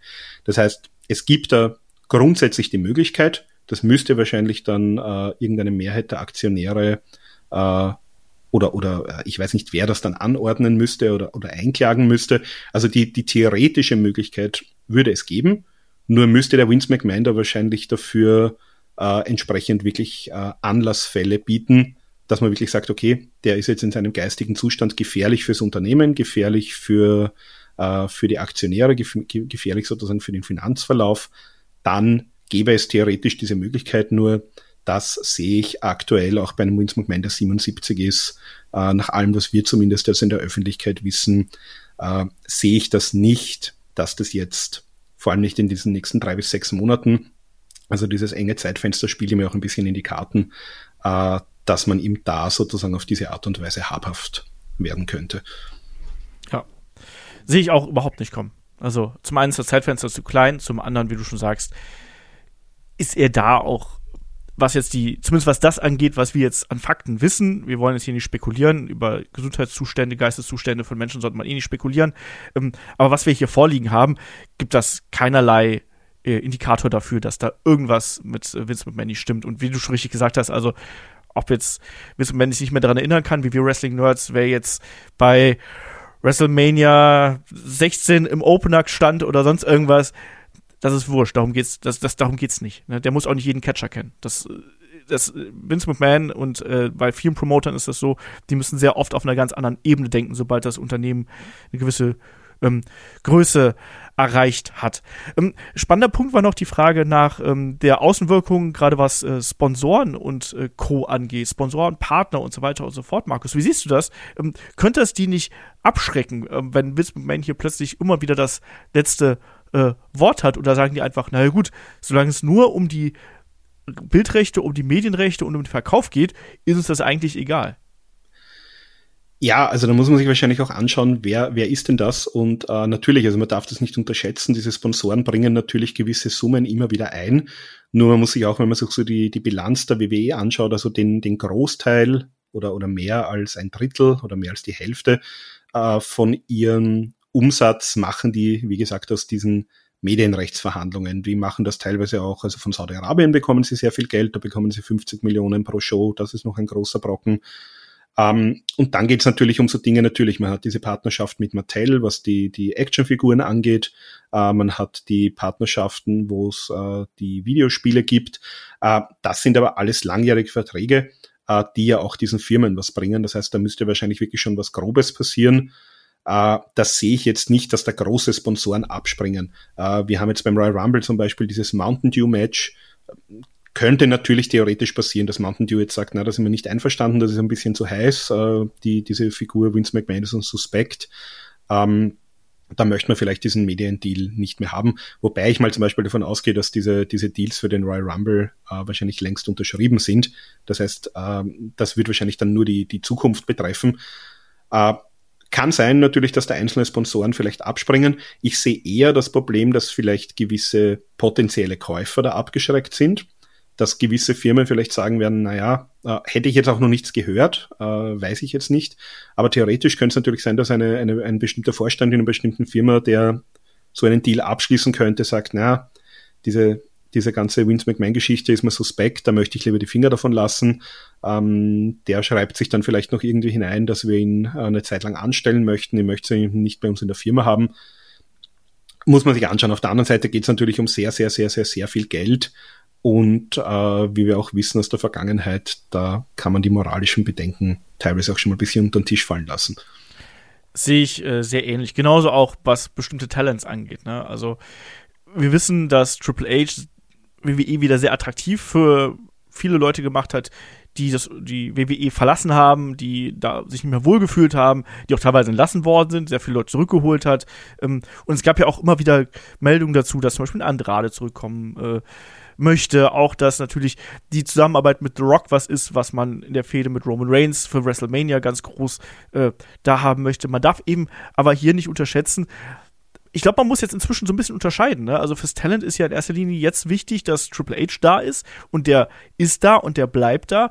Alles andere darüber wird zum Beispiel im Talent, glaube ich, relativ egal sein, solange es sich wirklich herauskristallisiert, dass Vince McMahon keine Personalbefugnisse hat, was einzelne Persönlichkeiten angeht, sondern dass der den die einfach arbeiten lässt. Und weil ich auch gelesen habe, ja, und wenn jetzt The Rock für WrestleMania unterschreibt, dann lässt der sich ja quasi hier von einem potenziellen Straftäter, ne, der wegen Bilanzfälschung und äh, Sexualdelikten äh, hier angeklagt wird ähm, und untersucht wird, dass der sich von Karren spannen lässt. Ja, aber zum Beispiel ohne Vince McMahon wäre The Rock nie so erfolgreich gewesen. Das heißt, es sind auch immer noch diese Verbindungen, die eben auch da sind. Auch das darf man eben nicht unterschätzen.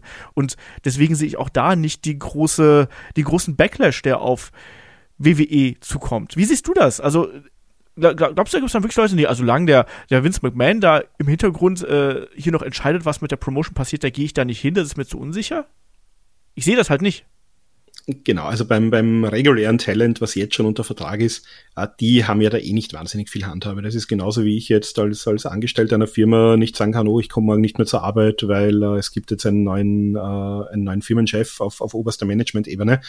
Ähm, da, das sind Verträge, die müssen die einhalten, die können natürlich sagen, ich verlängere dort nicht mehr oder ich möchte vielleicht irgendwie erwirken, dass ich äh, aus meinem Vertrag rauskomme. Aber ich glaube mal, für die meisten Leute, also im, im Tagesgeschäft wird sich nicht viel ändern. Natürlich, wenn jetzt absehbar ist, dass ein Vince McMahon wieder zurückkommt in den Creative-Prozess, dann könnte es natürlich für einzelne Leute schlechte Konsequenzen haben, aber auch da, äh, damit müssen die halt leben. Die haben damals ihre Entscheidung getroffen, die haben einen Vertrag unterschrieben, den müssen sie jetzt schlimmstenfalls für die Vertragsdauer halt aussitzen, äh, egal wer sozusagen im Management und im Board of Directors sitzt. Das, äh, das ist halt das Schicksal eines Wrestlers. Äh, ich muss mich da halt ein bisschen auch dem Promoter unterwerfen. Äh, The Rock werden wir wahrscheinlich nie erfahren. Also er, wenn er, wenn er kommt, dann wird er kommen. Der hat natürlich ein persönliches Verhältnis mit Vince McMahon, ein, ein jahrelanges. Und wenn er nicht kommt, na, dann kann er, dann ist der in der einmaligen Position, dass er sagen kann, ich würde total gern, aber geht leider nicht. Oder er sagt vielleicht nicht, ich würde total gern, sondern sagt nur, geht leider nicht, ich habe andere Verpflichtungen. Ähm, ich, ich kann das dieses Jahr nicht wahrnehmen. Der möchte natürlich sehr gerne äh, seine Rekorde irgendwie brechen. Das heißt, wir haben gestern noch eine Meldung bekommen, äh, WrestleMania die höchsten, also die, den höchsten Ticketumsatz aller Zeiten äh, gemacht. Und äh, natürlich Los Angeles wird sich für ihn anbieten. Er möchte gern vor großem Publikum auftreten. Also das ist ein Mann, der wirklich äh, Rekorde brechen will und Rekorde in der Tasche haben will. Ähm, wird aber wahrscheinlich nur er selber wissen, wovon er das im Moment abhängig machen muss. Also da sind wir alle sehr gespannt, ob der irgendwie so um die Zeit vom Royal Rumble mal auftauchen wird oder nicht. Kommt auch darauf an, ob er Zeit hat, entsprechend sich vorzubereiten und zu trainieren. Äh, würde ich wahrscheinlich nur am Rande mit der Personale Vince McMahon in Verbindung bringen. Und wir haben auch gesehen, ja zum Beispiel, äh, ich glaube, seinen Geburtstag hat er ja gefeiert, da war er ja essen, unter anderem mit dem Undertaker und mit John Cena. Ähm, das war schon zu dem Zeitpunkt, als da vieles bekannt war, als er auch schon äh, bei der WWE gegangen ist. Das heißt, ich glaube, so Talent, die wirklich viele, viele Jahre sehr eng mit ihm gearbeitet haben und auch sehr viel Geld mit der WWE verdient haben, die haben eine Beziehung. Man darf auch nicht vergessen, es ist das Wrestling-Business, da ist nicht immer alles schön und sauber. Äh, das kann man auch nicht so mit einem äh, regulären Geschäftsbetrieb vergleichen. Also sind gerade in der Vergangenheit viele Dinge passiert, die heute auch äh, gar nicht mehr möglich wären oder die du heute einfach so nicht bringen könntest. Und ich glaube, das spielt auch ein bisschen äh, in, diese, in diese Beziehung zu einem Vince McMahon von jetzt den, den großen und bekannten Wrestlern hinein. Genau. Und eine Sache, die wir vielleicht hier nochmal unterstreichen müssen, ist, äh, ein Punkt, auf den der SME per Discord eingegangen ist, oder SME, wie auch immer. Ähm, unabhängig davon, dass ich es auch nicht so toll finde, ähm, es ist doch legitim, dass, wenn die US-Justiz keine Anklage gegen Witzmann erhebt, dass er auf seinen alten Posten zurückkehrt, oder? Ja, Markus. Eigentlich ja, oder? Äh, Grundsätzlich natürlich ja, nur diese Ermittlungen laufen ihm noch. Also es ist ja nicht so, dass der sozusagen, äh, dass die Staatsanwalt, also soweit ich jetzt weiß, äh, ich hätte es noch nichts gehört, dass jetzt eine, eine US-Justiz, eine Staatsanwaltschaft oder auch eine SEC, die Börsenaufsicht, äh, ihre Ermittlungen eingestellt hätten. Also wir kennen das ja von, von manchen äh, Verbrechen, wenn sozusagen die, die Beweislage nicht ausreichend ist, dann stellt die Staatsanwaltschaft das äh, Ermittlungsverfahren ein. Das ist, soweit ich weiß, noch nicht passiert. Das heißt, da gibt es noch diverse äh, Prozesse und Untersuchungen, die laufen. Äh, und die können natürlich auch noch weiterlaufen und die sind auch noch ergebnisoffen. Ähm, da geht es jetzt auch nicht unbedingt darum, äh, dass man dem jetzt irgendwie äh, also die, diese ganzen, wir kennen das ja auch von der, von der ganzen MeToo-Geschichte in Hollywood. Es ist natürlich unglaublich schwierig, äh, Dinge da wirklich zu beweisen. Das heißt, da geht es jetzt weniger um Sexualstrafrecht, da steht Aussage gegen Aussage. Das ist natürlich alles reputationsschädigend und, und potenziell auch schädigend für die Firma. Ähm, aber es wird wahrscheinlich sehr, sehr schwierig sein für eine von diesen betroffenen Frauen, zumal die haben ja tatsächlich diese Schweigegeld, äh, diese Schweigegeldgeschichten unterschrieben und auch Geld dafür bekommen. Das heißt, von diesen vier Frauen, von denen wir da anfangs gehört haben, werden wir wahrscheinlich auch gar nichts hören, also auch strafrechtlich nicht, äh, weil die haben sich sozusagen entschieden, Geld dafür zu nehmen, dass sie eben da nicht darüber sprechen. Es gibt aber natürlich, äh, wir haben auch diese Vince McMahon-Doku auf Wise gehabt vor ein paar Wochen, äh, dem wird natürlich auch außerhalb von der WWE im privaten Umfeld einiges äh, sehr Unschönes vorgeworfen. Aber auch da ist es wahrscheinlich schwierig, dass jetzt irgendjemand kommt und sagt, vor zehn Jahren in einem Solarium äh, hat sich der von mir entblößt. Äh, das wird wahrscheinlich nicht zu beweisen sein. Das heißt, was ich sehen könnte, was es dann noch schwierig machen könnte, sind wirklich, wenn so Bilanzmanipulation oder irgendwie Veruntreuung von Firmengeldern tatsächlich äh, ins Feld geführt wird und wenn es da auch wirklich eine Anklage gibt. Ähm, die meisten anderen, ich, ich nenne sie mal Powerplayer in der Situation, würden wahrscheinlich die Füße stillhalten und würden auch sagen, naja, äh, hochgepokert und verloren. Äh, da ist man mir quasi draufgekommen, dass ich mich da unsauber verhalten habe und somit ist meine Karriere da jetzt auch beendet. Äh, der Vince McMahon ist halt nicht so ein Typ. Der ist halt der Meinung, er steht auch ein bisschen über den Dingen. Hat, wie gesagt, auch wieder ein bisschen mit dieser ganzen äh, Historie des Wrestlings und des Wrestling-Businesses zu tun. Also, dass der hochgekommen ist in den 70ern, 80ern. Da sind Dinge passiert, die kann man sich heute auch gar nicht mehr vorstellen. Ähm, und ich glaube, dass das einfach einmal sein, sein Ansatz war, plus dieses Ich bin reich, ich habe den Mehrheitsanteil, ich darf das, äh, dass er damit sozusagen um die Ecke kommt. Äh, moralisch ist es natürlich fragwürdig, dass er in dieser Position mitzukommt, aber ich glaube auch nicht, dass die äh, moralische Komponente für einen Vince McMahon da die, die ganz große Rolle spielt das war ja auch schon zu Beginn dieser ganzen Geschichte ähm, mit dem Sexskandal. war es ja auch schon wieder der Punkt. Ne? Es ist ähm, wirklich strafrechtlich, war da gerade anfänglich nichts dabei, sondern es war alles einvernehmlich und eben mit diesem Schweigegeld-Verträgen ähm, verbunden. Moralisch ist das halt alles höchst schwierig, ne? Und auch natürlich innerhalb einer Unternehmensstruktur ist es verwerflich, um es ganz klar hier so zu sagen. Ne? Also die moralische Komponente ist aber hier total aus dem Fenster geworfen, weil die Beträge, um die es hier geht, einfach so hoch sind, da leisten sich die Leute keine Moral mehr. Einfach mal ganz knallhart ausgesprochen. Da spielt die Moral keine Rolle mehr, sondern hier geht es einfach um Milliarden. Es geht nicht nur um ein paar Millionen, sondern es geht wirklich um Milliarden. Und da wird die Moral einfach mal aus dem Fenster geworfen. Und das ist traurig natürlich, wenn man sich das von außen anschaut. Aber so ist es eben. Und dazu noch, wie du schon richtig gesagt hast, ist es das Wrestling-Geschäft. Das Wrestling-Geschäft war, wenn man sich die Geschichten von früher anhört und durchliest, ähm, schon immer eine sehr, sehr schmutzige Angelegenheit. Und vieles von dem, was da wirklich passiert, ist ja auch gar nicht an die Öffentlichkeit geraten. Also auch da ist die Moral mehr als äh, schwierig gewesen. Aber ich glaube, damit können wir erstmal so ein bisschen die, die Personalie Vince McMahon mal so ein bisschen hinten anstellen. Die werden heute eh noch tausendfach über den reden. Ähm, aber kommen wir doch jetzt vielleicht mal zu den ähm, Prozessen, die jetzt da angestoßen werden sollen, nämlich vor allem auch der Verkauf, der da äh, anstehen soll. Und Markus, die Frage ist ja auch, wie hoch erachtest du denn jetzt die Wahrscheinlichkeit, dass, dass WWE jetzt wirklich innerhalb der nächsten drei bis sechs, vielleicht neun Monate, dass, die, dass das Unternehmen verkauft wird? Das ist ja auch mal eine andere Frage. Also ist das jetzt schon fix eigentlich? Naja, fix. Also das ist auf jeden Fall eine Option. Und ich glaube, das ist auch etwas, was man sich von Seiten der WWE natürlich sehr wünschen würde. Also du hast jetzt angesprochen, es geht um äh, nicht um Millionen, sondern um Milliarden. Ähm, also wie gesagt, aktuellen Kurs haben wir uns angeschaut, tagesaktuell 87,82 Dollar. Ist eine Marktkapitulation, also wenn man sozusagen die, die Summe dieser ganzen Aktien, die da am Markt sind, zusammennimmt. Äh, derzeitiger Marktwert mit Stand heute äh, bisschen über 6,5 Milliarden Dollar, also 6, 53 Milliarden Dollar. Äh, ist nicht das Allzeithoch. Also wie gesagt, das hatten wir im September 2018. Da wären wir bei einem Wert von äh, 7,54 Milliarden, also knapp eine Milliarde mehr als jetzt gewesen. Das war sozusagen das Höchste, was die WWE jemals wert gewesen wäre. Und das ist sicherlich auch zumindestens das, äh, und das würde jetzt auch ähm, natürlich darauf ankommen, wie sich der Aktienkurs noch weiterentwickelt. Aber ich denke mal, irgendwo im Bereich zwischen äh, 6 und 10 Milliarden, wenn ich es jetzt ein bisschen hochgreife, wird man sich wahrscheinlich wünschen, dass man bekommt. Also zum Vergleich, UFC äh, wurde verkauft 2016 an Endeavor, zu denen kommen wir dann auch gleich noch, äh, damals für ein bisschen mehr als 4 Milliarden. Und da hat man auch so ein bisschen aus WWE-Kreisen gehört, also damals haben die das mitbekommen, dass UFC 4 Milliarden lukriert hat und haben gesagt, naja, aber wir sind ja das viel wertvollere Unternehmen, bei uns hängt viel mehr sozusagen Marketingpotenzial und, und TV-Sendungspotenzial und so weiter dran. Und da war man natürlich schon ein bisschen neidig und wollte natürlich äh, oder hätte sich gewünscht, dass man auch ein ähnliches Angebot bekommen hätte.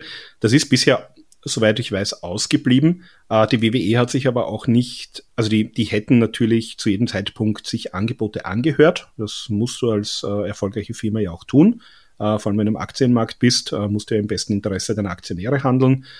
Ähm, aber jetzt gehen sie natürlich sehr offensiv, also auch mit diesen aktuellen Entwicklungen raus und äh, werden sich natürlich entsprechend auch am Markt präsentieren. Also wir haben schon gehört, JP Morgan, die große Investmentbank, ist damit an Bord.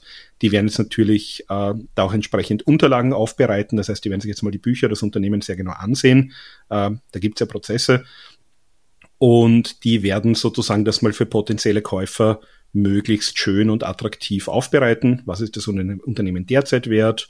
Äh, was sind so die Trends für die nächsten äh, Monate und Jahre? Was ist sozusagen das Volumen, äh, den Umsatz, den man weltweit generieren könnte? Das heißt, da wird sehr schöne Präsentationsmäppchen geben, wo das alles für potenzielle Käufer gut aufbereitet ist. Und dann wird man sich das anschauen müssen. Also die Medienrechts, äh, Medienrechte laufen jetzt, wir haben schon mehrfach gesagt, bis Oktober 24. Das heißt, die, Ver die Verhandlungen würden jetzt dann im Laufe des Jahres starten. Macht natürlich Sinn, das hat ja auch der Nick Kana angesprochen. Äh, du willst ja nicht äh, NBC Universal jetzt für fünf Jahre deine äh, Medienrechte verkaufen und dann kauft dich Disney. Und Disney hat eine Firma, äh, wo sie sagt, cool, die habe ich jetzt, aber ich kann auf meinen eigenen Sendern nichts von den bekannten Produkten zeigen, weil das läuft die nächsten fünf Jahre weiter in dem USA Network. Also das will natürlich niemand machen. Deswegen auch strategisch jetzt diese Entscheidung möglichst noch vorher zu verkaufen. Warum ist das noch wichtig, dass das jetzt bald passiert? Äh, weil diese Medienbranche in einem äh, sehr, sehr großen Wandel gerade sich befindet. Das heißt, wir haben einerseits äh, kennen vielleicht viele auch von sich selber. Ich bin auch so jemand, also jetzt zumindest hier im deutschsprachigen Raum, äh, ich schaue kein lineares Fernsehen mehr. Das heißt, dieses TV-Universum, nennen Sie mir mal an potenziellen Zuschauern, das wird laufend kleiner. Die Leute schauen kein lineares Fernsehen mehr, die wollen ihre Streaming-Dienste, die wollen on demand sehen, äh, sind vielleicht auch teilweise von diesem TV-Produkt nicht mehr so angesprochen. Haben wir auch gesehen. Also die Quoten im klassischen Fernsehen in den USA das sind einerseits Nachrichtensendungen, das sind andererseits Sportprodukte. Das heißt, alles, was irgendwie live und zeitnah ist, was einen gewissen Nachrichtenwert hat, äh, das wird entsprechend geschaut. Das heißt, dieses TV-Universum wird kleiner. Was heißt das jetzt? Äh, die TV-Sender nehmen auch weniger Geld ein. Das heißt, die können einerseits den Kabelanbietern weniger und Satellitenanbietern weniger Geld verrechnen dafür, dass die ihre Sender überhaupt ausstrahlen. Das sind diese sogenannten Carriage Fees. Äh, das ist ein Thema die bekommen weniger Geld, äh, dass ihre Sender auch empfangbar sind. Und gleichzeitig werden auch die Werbeeinnahmen weniger, weil natürlich die Werbetreibenden sagen, ihr habt weniger Zuschauer, ihr habt weniger Einschaltquoten, also investieren wir auch weniger in die klassische TV-Werbung. Dadurch äh, verlieren die natürlich laufend Geld, diese TV-Sender. Und auf der anderen Seite haben wir natürlich jetzt die Streaming-Dienste. Jeder große, jedes große Medienunternehmen hat seine Streaming-Dienste. Wir haben auch noch Netflix, wir haben auch noch Amazon Prime, also eigentlich äh, gerade Prime ein IT-Unternehmen, das auch in diesem Bereich jetzt tätig ist.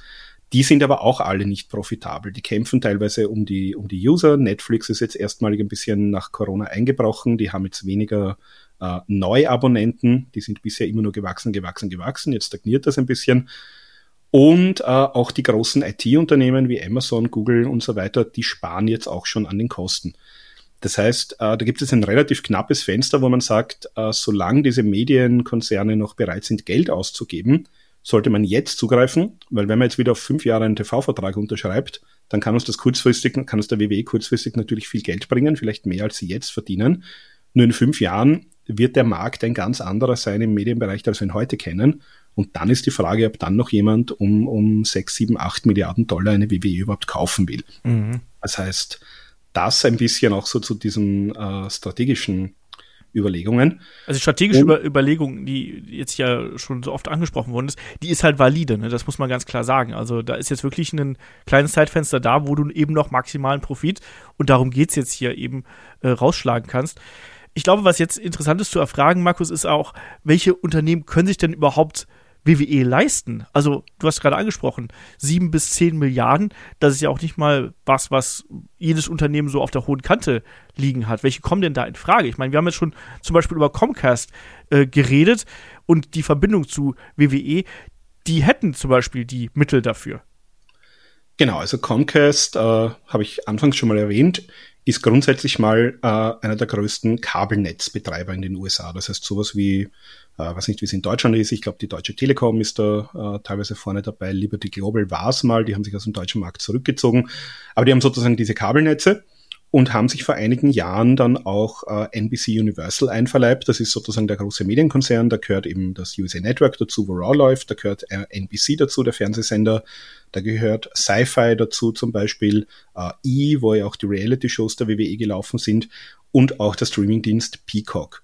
Äh, die haben übrigens, äh, was denen übrigens auch noch gehört seit einigen Jahren, ist Sky, also sowohl in äh, England, in Deutschland, Italien. Ähm, das gehört auch mittlerweile zu Comcast, vielleicht auch ganz interessant.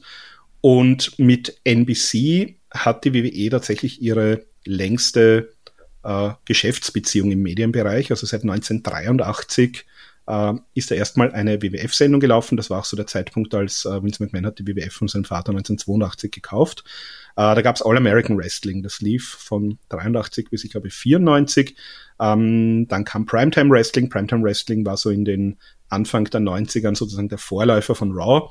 Dann wissen wir, Raw läuft natürlich. Da gab es eine kurze Unterbrechung. Äh, fünf Jahre war man bei TNN, also dem äh, späteren Spike, heutigen Paramount, kommen wir auch dann noch dazu.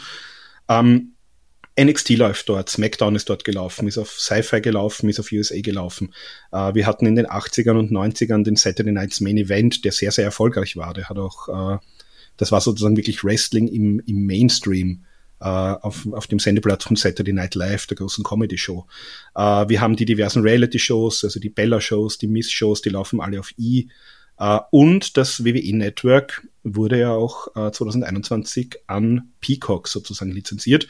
Das heißt, äh, NBC, Universal, Comcast, die hätten natürlich sicherlich großes Interesse. Also die WWE macht einen großen Teil von deren äh, Programmblock aus und auch von deren äh, strategischer Ausrichtung. Und bezahlen tun die aktuell auch nicht wenig. Die zahlen für Raw derzeit 265 Millionen im Jahr. Das ist eben der Deal, der jetzt bis 2024 läuft. Der läuft seit 2019. Und für Peacock, der Deal läuft übrigens noch bis 2026. Äh, für so WWE Network zahlen die auch für die fünf Jahre eine Milliarde, also 200 Millionen im Jahr. Das heißt, die zahlen jetzt ohne NXT, ohne diese ganzen äh, Reality-Shows, äh, zahlen die jetzt auf fünf Jahre ohnehin schon mal 2,3 Milliarden. Und das würde auch nicht, äh, wie es derzeit ausschaut, nicht billiger werden. Das heißt, wenn ich jetzt sage, ich kann die ganze Liga mit allen äh, Intellectual Property und mit allem Talent und mit allem, was ich brauche, um das erfolgreich weiterzuführen, vielleicht um äh, 7 Milliarden, 8 Milliarden kaufen, ähm, dann ist das sozusagen für die ein Zeitraum von 15 Jahren wobei es wahrscheinlich eher zehn Jahre sind, weil das Zeug ja auch teurer wird. Ähm, dann wäre das natürlich interessant. Was man auch noch sagen muss, äh, USA Network war mal der, der äh, beliebteste äh, Kabelsender in den USA. Die Zeiten sind auch lange vorbei.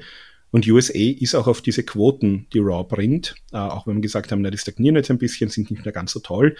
Äh, aber es stagniert die gesamte Branche und Wrestling stagniert immer noch ein bisschen weniger als alle anderen. Das heißt, die sind auf diese Quoten angewiesen. Äh, wenn die Raw verlieren, dann äh, sind die auch, was Werbeeinnahmen angeht, weg vom Fenster, dann sind die irgendwo unter ferner Liefen. Äh, die können sich jetzt mit dem, was Raw ihnen im wöchentlichen Quotenschnitt äh, sozusagen hilft, halten sich die wirklich über Wasser. Das heißt, für die wäre das sehr, sehr prekär, wenn die Raw verlieren würden. Äh, SmackDown haben wir auch schon gehört, läuft derzeit auf Fox, äh, läuft dort ganz gut am Freitagabend. Ähm, könnte ich mir auch vorstellen, dass das zum Beispiel noch auf NBC laufen würde. Das ist sozusagen der große Network-Sender. Da haben wir ABC, CBS, NBC und Fox. Das sind so die vier großen. Ähm, könnte ich mir vorstellen, dass das, das läuft. Äh, mit Sky gibt es natürlich auch eine lange äh, Verbindung, also mit dem klassischen Sky in UK und in Deutschland vor allem. Äh, wenn die jetzt natürlich die WW haben, können wir uns davon, können wir davon ausgehen, dass das wahrscheinlich auch hierzulande vielleicht eher wieder bei Sky landen wird, auch in UK. Und was auch ganz interessant ist, ähm, Universal hat ja auch so große Themenparks. Wäre durchaus auch möglich, äh, wir sehen das ja auch bei Marvel und, und also bei Disney und Marvel zum Beispiel, äh, oder auch mit Star Wars, dass man da auch in diesen Themenparks äh, sozusagen sein, sein Eigentum ein bisschen präsentiert. Äh, dann können wir uns vielleicht auch mal irgendwie den äh, Undertaker Ride im Universal Studio oder sowas äh, vorstellen. Äh, was es noch gibt, es gibt eine sehr lange Zusammenarbeit auch im Management. Also Bonnie Hammer war die äh, Chefin von USA Network jahrelang, die ist jetzt auch, die hat jetzt auch einen hohen Managementposten äh, bei NBC und Dick Ebersol, der ist jetzt mittlerweile nicht mehr im Tagesgeschäft tätig, der hat auch zum Beispiel dieses ganze äh, Saturday Nights Main Event mit konzipiert. Äh, der ist aber auch immer noch als, als Berater tätig. Also aus meiner Sicht, äh, was den meisten Sinn machen würde und wahrscheinlich auch äh, fürs Unternehmen sehr viel Sinn machen würde und einfach gut passen würde, wäre für mich Comcast ja. äh, ein Käufer. Die verfügen übrigens, also ich habe mir jetzt angeschaut, sozusagen die Assets, also nicht den Umsatz, sondern das, was die sozusagen wirklich, wie du es gesagt hast, auf der hohen Kante haben.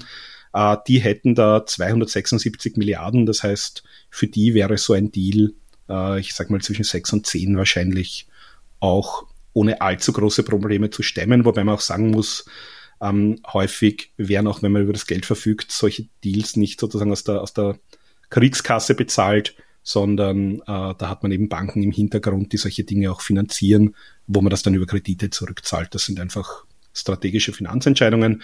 Aber ja, also Comcast, NBC Universal für mich äh, ganz heißer Tipp auf jeden Fall. Sehe ich auch so. Also der ist der ganz klare Favorit, einfach weil auch schon die Senderstrategie so stark auf Wrestling und auf WWE ausgelegt ist. Die Vergangenheit mit dem mit, mit WWE ist einfach da. Ähm, man kennt sich, man weiß, was man zu erwarten hat und man hat eben auch das notwendige Kleingeld da. Ne? Das werden garantiert harte Verhandlungen werden, aber ich glaube, dass Comcast da ähm, der, der absolute Spitzenkandidat ähm, ist, was, äh, was die ganze Geschichte hier angeht. Weil gerade, wie du gesagt hast, der, der Wert von WWE der ist eben ziemlich hoch. Und das ist nicht mal so eben wie jetzt, keine Ahnung, Tony Khan kauft Ring of Honor für 20 Millionen ne, und greift da mal in seine Kleingeldkasse, sondern das ist schon eine große Summe und deswegen fallen viele mögliche Kandidaten auch einfach weg. Also in meinen Augen zum Beispiel auch, wir haben hier eine lange Liste, also auch da, Dankeschön, Markus. Ähm, Namen wie, wie Fox zum Beispiel oder auch Warner, die haben nicht ausreichend Ressourcen für WWE in meinen Augen. Ähm, und ich weiß, weiß, wie du das siehst. Also hier haben wir auch Netflix. Bei Netflix wird es auch schon knapp, ne? Mit, mit, mit ihren 44 ähm, Milliarden ähm, US-Dollar. Oder Endeavor wird auch knapp mit, äh, mit 11 Milliarden. Wie siehst du das? Gerade diese, diese kleineren bis mittleren ähm, Medienunternehmen, für die wird es doch schwer, gegen Comcast, Disney, Amazon. Ich halte Amazon übrigens noch immer, um das, da werden wir gleich noch kurz drüber sprechen, warum, aber ich halte Amazon derzeit für das Dark Horse in der ganzen Runde. Da wird irgendwie nicht drüber gesprochen, aber ich glaube, dass die da auch äh, durchaus mit einsteigen würden. Aber wie siehst du die Position dieser kleineren, mittleren Unternehmen? Ja, also ich, äh, ich habe das überall auch in diese Assets rausgeschrieben. Ähm, wie gesagt, ich, äh, da, da läuft ja viel dann auch über, über Finanzierungen und über, äh, über Banken, beziehungsweise es ist ja auch durchaus denkbar, dass sich mehrere Unternehmen irgendwie zusammenschließen oder dass man da irgendwie noch äh, in ein Konglomerat geht. Ähm, das heißt, vielleicht sagt Fox, wir kaufen nur 75 Prozent von der WWE jetzt mal wirklich nur als Hausnummer gesagt und 25 Prozent kauft halt irgendein Investmentfonds, der halt einfach als, als stiller Teilhaber äh, damit profitiert. Also Fox äh, haben wir deswegen auch stehen, weil äh, SmackDown da läuft. Äh, Zusammenarbeit gibt's seit 2019. Es gab mal in den 90ern äh, als Saturday Night Main Event äh, gerade im Auslaufen war, gab's da noch zwei Folgen, die auf Fox liefen. Ähm, ja, Fox hat sich vor ein paar Jahren neu aufgestellt, hat äh, ziemlich viele von den, äh, also eigentlich alles, was so im Entertainment-Bereich war, haben die an Disney verkauft, an, an also die ganzen äh, Filmstudios, TV-Sender etc. Äh, da gibt es die Fox Corporation, Schwesterkooperation ist die News Corporation, gehören dem äh, Rupert Murdoch, dem großen Medienmogul. Die haben sich jetzt eigentlich fokussiert auf, auf Sport und auf Nachrichten. Äh, Fox hat noch diesen klassischen Network-Sender Fox, wo immer auch SmackDown läuft.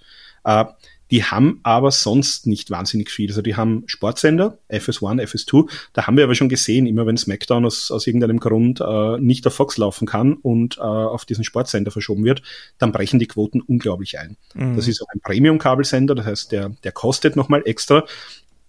Ähm, und man muss sich halt auch anschauen, was die WWE an Produkten hat. Das heißt, wir, wir sprechen jetzt von einem Verkauf, aber man will das ganze Ding natürlich monetarisieren.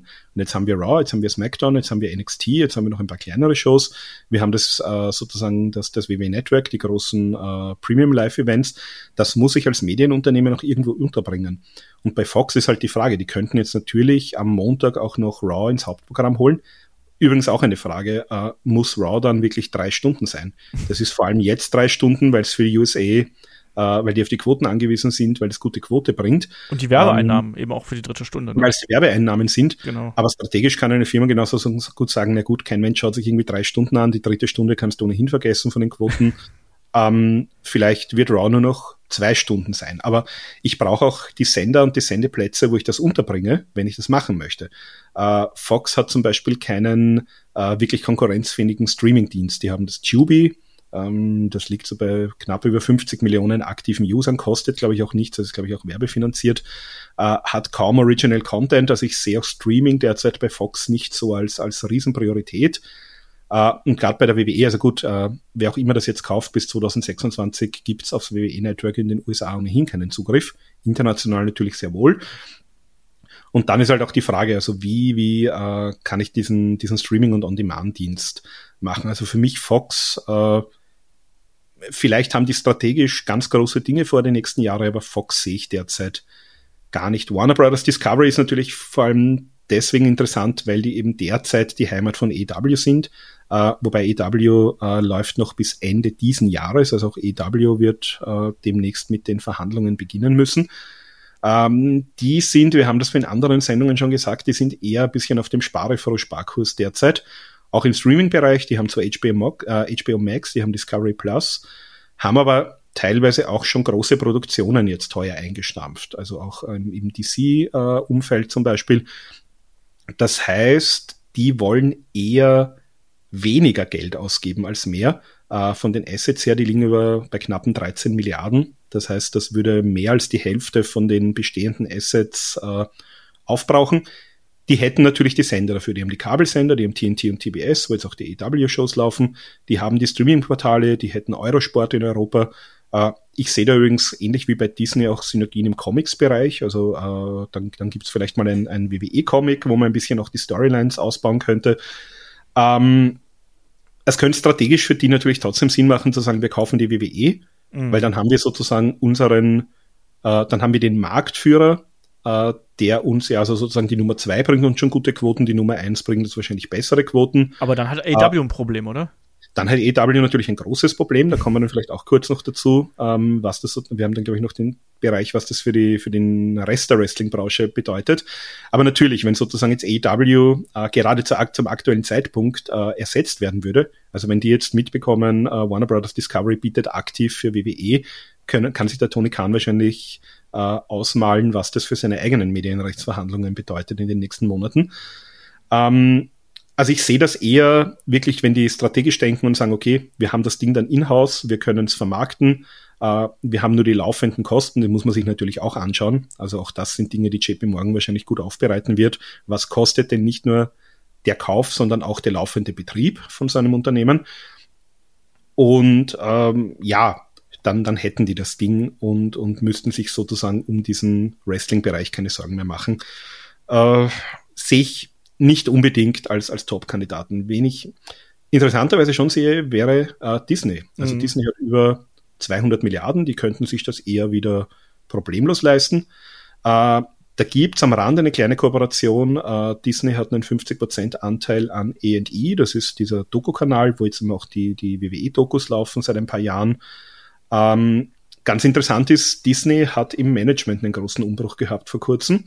Ähm, Bob, Ge Bob Iger, äh, war da lange Zeit der Chef, der ist vor ein paar Jahren dann eigentlich in Pension gegangen, ist jetzt aber wieder zurückgekehrt, um sozusagen das, das Unternehmen zu retten. Also die haben sich auch im Streaming-Bereich ein bisschen verhoben. Ähm, und er ist jetzt mal befristet auf zwei Jahre, hat er gesagt, zurückgekommen, sucht auch nach Wachstumsstrategien. Und ja, da wäre es vielleicht strategisch interessant, äh, doch eine Wrestling-Firma zu haben. Wie gesagt, gibt Synergien vielleicht auch mit den Disney-Parks, gibt Synergien mit, mit Marvel Comics. Und bei Disney wissen wir natürlich, die, kann sehr, sehr, die können sehr, sehr viel aus ihren äh, Intellectual Properties rausquetschen oder rausholen. Ja. Wir sind das bei Marvel, wir sind das bei Star Wars. Ähm, die haben natürlich ein breites Netzwerk, die haben ABC als Network-Sender, die haben im Kabel einige Sender, die haben FX, die haben Freeform. Äh, Im Streaming-Bereich, also äh, UFC läuft ja zum Beispiel auch auf ESPN Plus. Also mit ESPN haben sie, glaube ich, ein, ich glaube, das gehört zu 80 Prozent Disney. Ähm, die haben Disney Plus, die haben Hulu in den USA, das ihnen jetzt mehr oder weniger auch äh, alleine gehört oder zumindest äh, offiziell schon alleine gehört. Ich glaube, NBC hat da noch einen Anteil, den sie aber auch verkaufen werden demnächst. Äh, ISBN Sportsender, ISBN Plus Streamingdienst. Ähm, ja, WWE am, am, am ISBN Sportsender stelle ich mir schwierig vor, weil es wahrscheinlich oft irgendwie verschoben wird aufgrund von, von Live-Ereignissen. Ähm, aber ISBN Plus, also dass zum Beispiel jetzt die Pay-Per-Views in Zukunft, wie es bei UFC auch der Fall ist, auf ISBN Plus laufen. Das heißt, ich brauche ein ISBN Plus äh, Abo. Man könnte auch wieder zurückgehen, wie es bei UFC ist, zum Pay-Per-View-Bereich. Ich zahle vielleicht für die, äh, für die großen vier oder großen ja. fünf, äh, bezahle ich auch wieder zusätzlich. Also äh, für Disney könnte ich mir vorstellen, dass es vielleicht äh, mehr Sinn als für manche andere machen würde, äh, das Nummer 1 Wrestling-Produkt auf der Welt zu besitzen. Sehe ich ganz ähnlich. Also Disney halte ich auch für einen sehr äh, validen äh, Kandidaten hier. Und du hast gerade schon die Vorteile aufgeführt. Ne? Allein aufgrund der Ambitionen, die Disney zuletzt im Streaming-Bereich äh, an den Tag gelegt hat und der finanziellen Möglichkeiten ist das, glaube ich, was, was ähm, wirklich interessant äh, für das Unternehmen wäre, hier WWE zu kaufen und zu übernehmen und dann eben die entsprechenden Shows an den Start zu bringen. Netflix hast du ja schon gesagt, wäre vielleicht interessant. Äh, Netflix sehe ich ähnlich eigentlich wie Amazon, äh, reiner Streaming-Anbieter. Ist ein bisschen schwierig, da neue Fans zu generieren, wobei Streaming natürlich jetzt äh, bei den Jungen gerade spannend wird. Äh, Amazon vor allem macht jetzt auch viel im Live-Sport-Bereich, haben in den USA die NFL, haben in Europa auch äh, Champions League. Das heißt, äh, für die wäre es vielleicht interessant, auch um diesen Live-Charakter zu, zu machen. Bei Amazon sehe ich gewisse Synergien vielleicht auch im Bereich Merchandising. Also wenn ich äh, meine Actionfiguren, meine Shirts, mein alles, was im WWE-Shop so an, an Dingen gibt, äh, bequem und portofrei weltweit über Amazon beziehen kann, äh, sicher ein gewisser Markt da. Ähm, ja, und was noch ganz interessant ist, äh, UFC haben wir angesprochen, Endeavor, das sind sozusagen die, die haben UFC 2016 für diese 4 Milliarden gekauft ähm, und haben sie auch bisher sehr, sehr gut vermarktet. Also wie gesagt, da läuft ja auf ESPN Plus. Äh, und da gab's, äh, da gibt es Stimmen, die sagen, das wäre eigentlich der ideale Kandidat. Endeavor möchte demnächst nämlich an die Börse gehen. Das heißt, äh, die müssen sich auch entsprechend gut präsentieren. Und wenn die jetzt sagen können, wir haben UFC, das wir gut vermarkten können, wir haben noch die WWE, die wir gut vermarkten können, äh, das meiste davon kann vielleicht sogar um Kosten zu sparen von einem Team gemacht werden, weil in Wahrheit machen die Live-TV-Shows und Live-Veranstaltungen, äh, wer mir meine Hallen bucht, ist eigentlich egal, ob der jetzt an einem Tag eine, eine Halle für UFC und am nächsten Tag eine Halle für die WWE bucht, äh, das kann die gleiche Person machen. Das heißt, da hätte ich sehr, sehr viele bestehende Synergien schon. Schlecht natürlich für, für äh, bestehende WWE-Mitarbeiter. Ja, äh, wollte ich gerade sagen. Ja. Aber äh, Ah, und übrigens, äh, der, der Chef von Endeavor, Ari Emanuel, das ist auch wirklich ein Schwergewicht in Hollywood, ein großer Agent äh, der großen Hollywood-Stars. Äh, der hat in der Vergangenheit auch schon Medienrechtsverhandlungen für die WWE unterstützt. Das heißt, der kann das natürlich ähnlich gut, wie es ein, ein Nick Khan kann. War damals auch ein Interessenskonflikt, da wollte man Ari Emanuel eigentlich äh, verpflichten, hat dann aber gesagt, naja, dem gehört auch UFC, die auch gerade Medienrechtsverhandlungen geführt haben zum gleichen Zeitpunkt. So ist man übrigens bei Nick Khan gelandet. Und äh, ja, also das wäre ein sehr spannender Kandidat. Äh, haben derzeit halt nur um die 11,5 Milliarden, haben auch noch große Bankkredite zurückzuzahlen vom UFC-Kauf. Aber äh, für die könnte es strategisch sehr, sehr interessant sein. Was interessant ist, ist, äh, man hat auch Dana White sozusagen in einer Rolle behalten als Promoter, als öffentliches Gesicht. Ähm, dieses öffentliche Gesicht ist ja Wins nicht mehr in der Form. Aber da ist natürlich auch die Frage, ob man vielleicht einen Vince McMahon in einer ähnlichen Rolle behält, um auch so ein bisschen äh, noch zu beraten und das Ganze voranzutreiben. Ja, wir haben dann noch äh, Liberty Media wird noch genannt, die sind deswegen interessant, denen gehört auch die, die Formel 1 Gruppe seit 2016. Äh, die haben Erfahrung, die haben die Atlanta Braves, ein Baseballteam, die sind an, an Ticketmaster bzw. an Live Nation beteiligt. Das heißt, die machen Konzertveranstaltungen, die, die haben natürlich sehr genau noch Zugriff, wie die Ticketverkäufe bei WWE laufen. Ist auch so ein bisschen ein Dark Horse-Kandidat, äh, könnte ganz interessant sein, vielleicht äh, für die als strategische Erweiterung zum, zum Portfolio. Ja, und abschließend von den Namen, die wir schon genannt bekommen haben, äh, vielleicht ein sehr interessanter Name, der auch für sehr viel Kontroversen gesorgt hat, und zwar der Public Investment Fund des Königreichs Saudi-Arabien. äh, Jetzt haben wir aber interessanterweise gehört, so NBC Universal 240, 250 Milliarden, äh, Comcast 276 Milliarden, äh, Walt Disney 200 Milliarden. Äh, ist alles gut und schön. Der Public Investment Fund des Königreichs Arabien, äh, Saudi-Arabien äh, kolportierte äh, Assets im Wert von 620 Milliarden Euro. Das heißt, die kaufen eine WWE tatsächlich mehr oder weniger, salopp gesagt, aus der Portokasse. Also es ist weniger als ein Prozent von dem, was da drin steckt.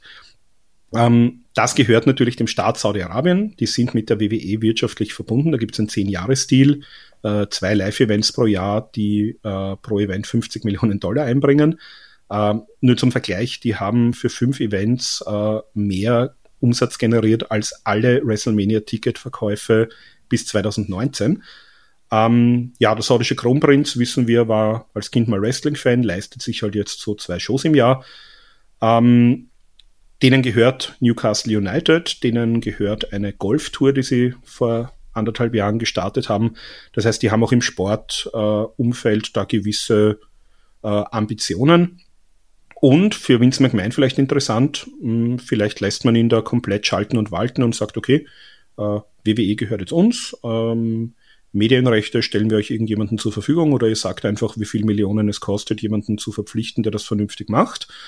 Oder wir starten sowieso in ein paar Jahren den eigenen Saudi Sports äh, TV-Kanal, wo wir alle unsere äh, Dinge darauf ausstrahlen. Ähm, ja, Frage ist, ob die US-Regierung das so toll findet, wenn es ein großes US-Unternehmen nach Saudi-Arabien verkauft wird, wobei bei, bei, Newcastle United hat sie auch funktioniert, auch mit ein bisschen äh, persönlicher Zuwendung von Boris Johnson offenbar. Wobei das, das ein UK-Unternehmen ist. genau. Ähm, das heißt, ja, für mich ein, ein sehr interessanter Fall. Äh, der schon für sehr viel Kontroversen auch gesorgt hat, ein bisschen. Ja, das ist so ein Gedankenspiel. Ne? Es gibt ja ohnehin einige Namen auch, die so genannt werden, wo man so ein bisschen, ja, ein bisschen rumspinnen kann, natürlich jetzt auch in der Situation. Also auch auf dem Discord wurde ja rum überlegt, Mensch, Tony Khan, das ist deine Chance, jetzt Wrestling-Geschichte zu schreiben. Ne, kauf einfach WWE, die Chance ist da, aber ich glaube, da müssen wir uns nichts äh, vormachen. Also auch dafür werden wahrscheinlich die, die Ressourcen der Khan-Familie äh, nicht reichen und ich glaube nicht, dass, dass Papa Khan hier äh, quasi alles in die Waagschale ja, werfen also, wird, was da ist. Also Shadid Khan ist schon ein, ein sehr, sehr reicher Mann in den USA, äh, laut Forbes so um die 11,5 Milliarden Dollar.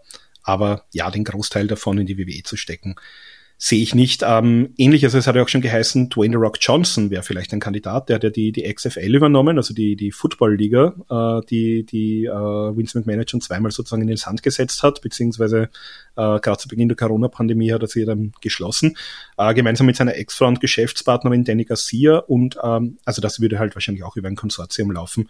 Also der hat natürlich viel Geld, aber ich sag mal äh, 270 Millionen wird geschätzt, hat The Rock also der hat natürlich für sich und seine Familie ausgesorgt, aber um die WWE einfach mal so zu kaufen, reicht's dann doch nicht. Aber wäre natürlich interessant. Also der hat natürlich die Kontakte in Hollywood, der hat die Kontakte auch zu den großen Studios. Ähm, der hat natürlich diesen langjährigen, auch familiären Bezug zum Wrestling. Äh, der ist ein sehr, sehr wiffer Geschäftsmann, beziehungsweise auch mit seiner, mit seiner Ex-Frau und seiner Firma gemeinsam äh, machen sie das ja sehr, sehr gut. Äh, wenn der jetzt die Investoren aufstellt, wäre das für mich natürlich jemand, äh, mit dem man zumindest auf jeden Fall sprechen wird. Wenn der, also wenn der jetzt kommt und sagt, hm, ich habe hier ein, ein, Volumen von 10 Milliarden Euro, äh, die kann ich aufstellen mit meinen diversen Partnern, dann wäre das natürlich interessant. Wenn man vielleicht nicht vergessen darf, äh, das habe ich noch gar nicht gehört, äh, es gibt in China sehr große Unternehmen. Mhm. Wir haben Tencent, wir haben Alibaba, äh, die sind gerade auch im äh, Tencent, ist im Gaming-Bereich ja sehr groß. Uh, und die haben auch, die haben zwischen 250, 260, 270 Milliarden Dollar. Also darf man nicht vergessen, äh, wenn die es jetzt als strategisch gut erachten würden, eine Wrestling-Liga zu haben, dann kann ich mir vorstellen, dass die vielleicht mitbieten würden. Wobei da natürlich gerade das Verhältnis USA, äh, China, würde ich gerade als etwas schwierig erachten, was, Absolut. was, was das angeht. Ne? Auf der anderen Seite, China, Riesenabsatzmarkt, hat bisher auch Absolut, noch niemand ja. geschafft, irgendwie Wrestling in China zu etablieren. Die WWE hat es ein bisschen auch mal versucht. Also wenn sozusagen das äh, in chinesischer Hand ist und man kann diesen Milliardenmarkt China mit Wrestling erschließen, dann wäre das natürlich sicherlich spannend. Genau das. Und da hast du noch Paramount hier äh, auf der Liste, muss man sagen, äh, ehemaliges Viacom, äh, knapp 57 Milliarden Dollar stark und hat natürlich die Vorteile von diversen Streaming-Plattformen. Also gerade auch in Deutschland ist jetzt ja auch hier Paramount Plus gestartet und viele schimpfen darüber, dass es so schlecht läuft. Also äh, hat aber eben auch die Möglichkeiten mit verschiedenen Sendern, ähm, dass man da WWE ausstrahlen kann. Ist aber eher so in unserem Bereich der Spekulation. Also ich glaube. Ja, habe ich auch noch nichts gehört aus den USA. Also das war so das eine große Medienunternehmen, wo ich gedacht habe, ich schreibe sie dazu, weil es sie einfach gibt. Aber ich hätte es noch nichts gehört, dass die äh, irgendwie auch als, als Wunschkandidat oder so. Äh, interessant, ähm, Paramount Network, mittlerweile äh, früher mal Spike, ganz früher mal TNN, äh, hatte schon eine Wrestling-Vergangenheit, also Impact Wrestling sehr lange dort gelaufen, TNA damals noch. Auch äh, Raw ist dort fünf Jahre zu Beginn gelaufen. Äh, MTV gehört dazu, also mit MTV gibt's ja, wobei das, das MTV aus den 80ern mit MTV von heute überhaupt nichts mehr zu tun hat. Aber historisch natürlich diese große Rock'n'Wrestling Connection Anfang der 80er Jahre ähm, sehe ich persönlich aber eher auch nicht. Genau das. Jetzt mal ganz, ganz kurz und knapp. Wer sind deine Top 3, wo du sagen würdest, das sind die Kandidaten, wohin WWE verkauft werden könnte, wenn du die jetzt auflisten müsstest, ganz schnell? Uh, auf jeden Fall Comcast auf Platz 1, ähm, Disney auf Platz 2 und Endeavor auf Platz 3 und ähm, ja, auf, auf möglichen Platz 4, weil die einfach äh, alles mit Geld bewerfen können, dieser Public Investment Fund aus Saudi-Arabien. Also das wären die, äh, wo es aus meiner Sicht, aus Geschäftssicht den meisten Sinn macht und die sich auch leisten könnten. Also jetzt mit Endeavor ausgenommen, aber äh, für Endeavor wird es, glaube ich, strategisch sehr, sehr viel Sinn machen und die könnten die Finanzierung wahrscheinlich aufstellen über Banken. Das ist halt die Frage, ne? Also klar, Comcast sehe ich auch so. Ähm, als Top-Kandidaten hier aus der Liste Disney ist auch bei mir auf zwei. Ich pack mal Amazon auf drei. Oder Amazon. Weil ich irgendwie das Gefühl habe, dass die, also das, man hat ja auch gelesen, dass die mehr im Live-TV machen wollen. WWE bietet so viel Live äh, an. Könnte ich mir vorstellen, dass da ein, ein, Weg drin führt. Andererseits, genauso wie du gesagt hast, Endeavor natürlich aufgrund der strategischen Ausrichtung ebenfalls sehr, sehr interessant. Ja, und jetzt können wir damit äh, zu dem Punkt kommen. Also, das wurde auch sehr oft äh, gefragt was bedeutet denn ein Verkauf von WWE für die Wrestling-Welt? Und der äh, Real Sebastian hatte auf Discord noch nachgefragt, könnte der Verkauf der WWE ähnliche Auswirkungen aufs Wrestling-Business haben wie der Tod der WCW? Und was ist das Worst-Case-Szenario, Markus? Naja, also was, ähm, das haben wir vorhin noch gar nicht besprochen. Also einerseits ähm, interessant wird natürlich auch sein die, die Rolle des bestehenden Managements, also allen voran natürlich Vince McMahon nach einem solchen Verkauf. Das heißt, kann sich der an der Macht halten? Weil jetzt, äh, jetzt hat er sozusagen die Rückkehr erzwungen, hat die Aktienmärkte begeistert äh, und hat aber natürlich sehr offensiv über, über einen Verkauf oder zumindest große Verdienstmöglichkeiten gesprochen. Äh, jetzt wird er vielleicht so ein bisschen als der, der Messias gehandelt, der da das große Geld bringt. Nur jetzt ist die Frage, dann ist die WWE verkauft und dann? äh, sagt man dann, okay, äh, nimm deine, äh, keine Ahnung, äh, so und so viel Milliarden Dollar und viel Spaß im Ruhestand, kauf dir eine Insel und äh, schick mal eine Karte. Oder schafft es der tatsächlich, ähm, dass er sich jetzt so in Position bringt, dass man sagt, na, dieser Vince McMahon, das ist ein Genie, äh, den brauchen wir unbedingt. Äh, der muss diese, diese WWE-Abteilung in unserer Firma jetzt leiten. Äh, und die nächste Frage ist, wie tut sich ein Vince McMahon als absolutes Alpha-Tier, der zwar vielleicht noch diese WWE-Abteilung leitet, aber der plötzlich äh, einem Vorstand, einem Finanzvorstand oder wem auch immer, einem Programmdirektor unterstellt ist, äh, wie geht er damit um? Also das ist mal die erste Frage. Uh, wann, wann explodiert dieses Konstrukt? Wann hören wir dann, dass ein Vince McMahon jetzt uh, sozusagen fristlos entlassen wurde von seinem neuen Arbeitgeber? Ja, das ist mal ein genau. das ist mal ein Punkt. Ähm, und was wir auch nicht vergessen dürfen, ähm, was für die WWE Wrestler uh, sich möglicherweise ändern könnte und das möglicherweise zum Guten. und das ist eigentlich eine, eine große Auswirkung, die ich dann auch aufs ganze Wrestling-Business sehe wir haben ja gesagt, Wrestling ist ein bisschen der wilde Westen. Da war es immer schon so, die Leute sind äh, Independent Contractors, also die sind ja keine Angestellten. Wir haben ja schon gehört, die Angestellten sind sozusagen die Leute, die im Büro arbeiten. Äh, die Wrestler sind ja nicht angestellt. Das sind sozusagen unabhängige Vertragspartner, die unterschreiben einen Vertrag, dürfen allerdings nur bei der WWE antreten. Das heißt, die Frage ist, wie unabhängig sind sie wirklich? Ähm, die sind aber zum Beispiel nicht sozial und krankenversichert, gerade in den USA ein großes Thema äh, die haben keine Pensionsvorsorge. Das heißt, wir sehen ja sehr viele alte Wrestler, denen es, obwohl die in den 80ern, 70ern, 80ern, 90ern sehr erfolgreich waren, äh, verhältnismäßig sehr schlecht geht. Äh, wenn die jetzt aber plötzlich bei einem großen Medienunternehmen äh, ihr Zuhause finden, ist die Frage, geht das überhaupt noch? Also äh, kann ich einen Wrestler, der sozusagen für mich arbeitet, anders behandeln als einen Schauspieler? Äh, kann ich möglicherweise nicht. Das heißt, mit dem habe ich dann einen Vertrag. Der hat plötzlich eine Krankenversicherung, der hat plötzlich eine Pensionsversicherung, äh, der ist plötzlich, hat plötzlich die Möglichkeit, Gewerkschaftsmitglied zu werden, also bei der Screen, äh, Screen Actors Guild zum Beispiel, äh, und dadurch auch eine ganze Menge Benefits zu bekommen, auch was jetzt Vertragsverhandlungen angeht, auch was irgendwie Kündigungsschutz angeht.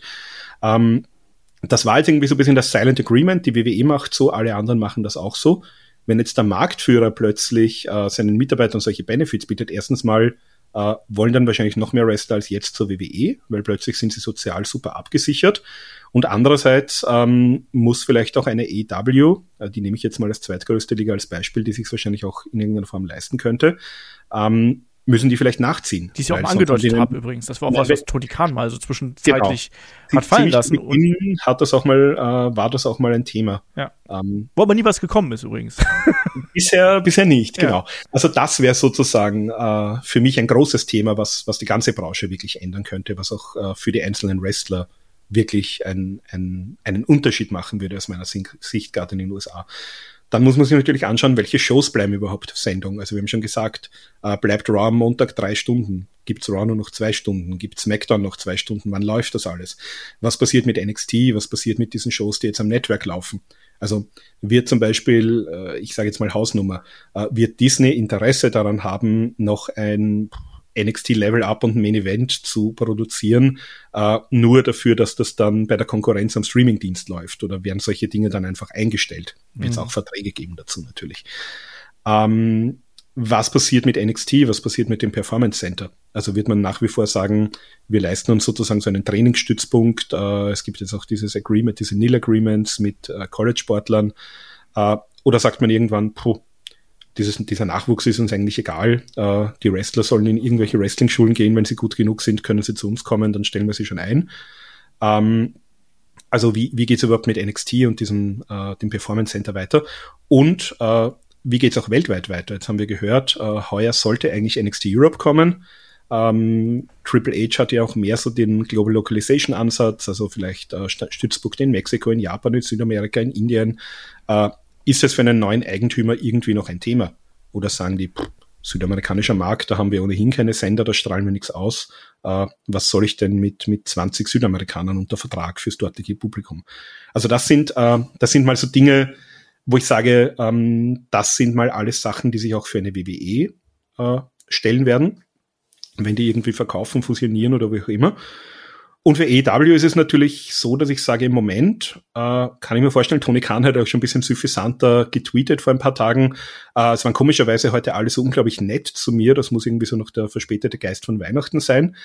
Ähm, der lacht, lacht sich natürlich ein bisschen ins, Fäust, ins Fäustchen, weil wahrscheinlich gerade keiner von seinen äh, Wrestlern große Ambitionen hat, zur WWE zu gehen, wenn man noch nicht weiß, wie es dort weitergeht und wo auch vielleicht ein Vince McMahon wieder da ist, mit dem er vielleicht auch nicht so gut klargekommen ist. Ich glaube ohnehin, dass man so ein bisschen davon abrücken muss, wie es der, der Sebastian jetzt hier getan hat, ähm, dass das unbedingt was Negatives sein muss. Ne? Also so ein Verkauf kann auch wirklich eine Chance sein, um bestimmte äh, alte Dinge aufzubrechen und eben auch die, die Branche zu, zum Besseren zu verändern. Ich glaube nicht, dass es so einen äh, krassen Impact haben wird wie ähm, der Niedergang der WCW, weil es auch was ganz, ganz anderes ist. Ne? Also ein neuer Besitzer von WWE bedeutet nicht der, der wird WWE ja nicht kaufen, um WWE dicht zu machen oder so. Und da stehen auf einmal der, 600 Wrestler auf der Straße oder so. Ne? Das wird ja nicht passieren. Nein, vor allem der, der Niedergang von WCW hatte eigentlich ein, einen ganz großen Impact, den den es in dem Fall ja nicht gibt. Nämlich es war plötzlich der zweite große Arbeitgeber weg. Und der war sehr lange weg. Also Impact hatte das, konnte das ja nie so kompensieren, wie sie es gerne gehabt hätten. Und bis 2019, bis AEW kam, oder eigentlich äh, 2020, als sie wirklich einen, einen fixen TV-Deal hatte, wo man auch, wo auch klar war, die bleiben jetzt auch wirklich längere Zeit, äh, hatten wir sozusagen diese zweite Alternative nicht. In dem Fall äh, für Wrestler kann es eigentlich fast nur besser werden, ähm, weil die haben diese beiden Alternativen nach wie vor äh, und haben die WWE aber möglicherweise noch bei einer großen Medienfirma, haben wir ja gerade alles angesprochen vor ein paar Minuten, äh, haben möglicherweise diverse Benefits. Für EW, das habe ich auch schon kurz vorhin gesagt, sehen natürlich das Problem, äh, die müssen genau jetzt eigentlich äh, ihre Medienrechtsverhandlungen führen. Das ist übrigens auch, Entschuldige, wenn ich das Wort falle, das ist übrigens eine ganz bekannte Phase jetzt natürlich, ne, dass beide große quasi jetzt hier in den USA ja um, um Medienrechte und um, um, um Abnehmer quasi fischen. Ne? Das, das genau. kann auch für AW zum Riesenproblem werden, oder? Ja, absolut, genau, weil äh, wenn ich jetzt also Medienrechtsverhandlungen sollen ja jetzt mal ausgesetzt werden von der WWE, die wollen ja jetzt mal Verkaufsgespräche führen. Genau. Nur wenn ich jetzt als Tony Khan äh, meine Medienrechte verhandeln möchte, also jetzt AEW und vielleicht sogar Ring of Honor, wir haben im, im äh, Podcast vor einigen Monaten mal drüber gesprochen, äh, welche Pakete und welche Möglichkeiten es da vielleicht gäbe, da haben wir auch über ein paar der, der möglichen Abnehmer gesprochen schon. Äh, jetzt geht er natürlich her, spricht mit Warner Brothers, mit Fox, mit allen Firmen, die wir jetzt, die sind ja genauso interessant für, für AEW als potenzielle Abnehmer. Ähm, nur unter dem Schatten, dass die potenziell gerade mit seinem Hauptkonkurrenten nicht über Medienrechte, sondern über eine komplette Übernahme sprechen. Und wenn das Management sagt, naja, solange wir da noch im Rennen sind und nicht wissen, ob wir nicht ohnehin die WWE kaufen, werden wir nicht auf drei, vier, fünf Jahre mit der direkten Konkurrenz äh, einen TV-Vertrag äh, abschließen. Also der ist, das kann ihm auf der einen Seite viel bringen, vor allem wenn es äh, Firmen gibt, die sagen, nein, also kaufen wollen wir nicht, aber auf fünf Jahre binden wir uns gerne, weil das Produkt ist gut und das bringt wahrscheinlich Quoten. Äh, vielleicht findet er dadurch Firmen, die sagen, na, WWE ist für uns gar nicht interessant, aber ihr seid für uns vielleicht umso interessanter. Auf der anderen Seite, wenn er Pech hat, äh, spricht er mit fünf Firmen, die ihm alle sagen, puh, äh, wir können im Moment gar nichts sagen, weil wir nicht wissen, ob wir nicht vielleicht die WWE übernehmen möchten. Mhm. Also das äh, bringt ihn möglicherweise in eine äh, prekäre Situation in den nächsten Monaten. Ja, das ist schwierig äh, für den US-Markt auf jeden Fall. Ähm, der, der Independent-Markt wird davon nicht großartig beeinflusst sein. Interessant wird eben auch das sein, was, was wir auch schon mal angesprochen haben hier.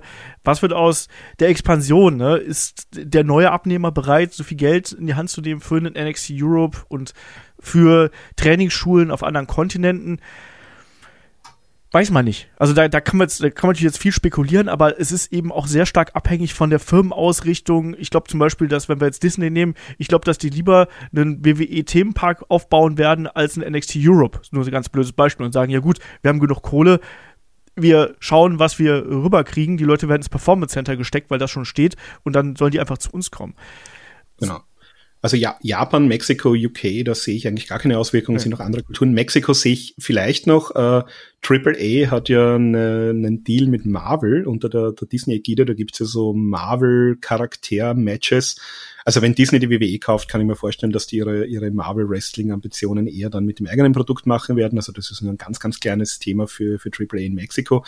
Äh, interessant wird es vielleicht noch, äh, es gibt ja bestehende Verträge in Deutschland auch, WXW, in England, Schottland, uh, Progress und ICW, die äh, ja ihre Bildrechte teilweise an die WWE lizenziert haben. Die laufen jetzt in den USA auch auf Peacock bei unserem WWE-Network.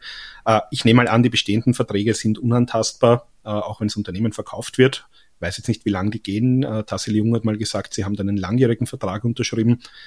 Äh, fraglich ist halt natürlich, ob das einen potenziellen Abnehmer in ein paar Jahren noch interessiert, irgendwie Indie-Wrestling aus Deutschland und England äh, mit anzubieten. Also wenn das jetzt für die keine großen Summen sind, sagen die vielleicht, okay, ist ganz nett.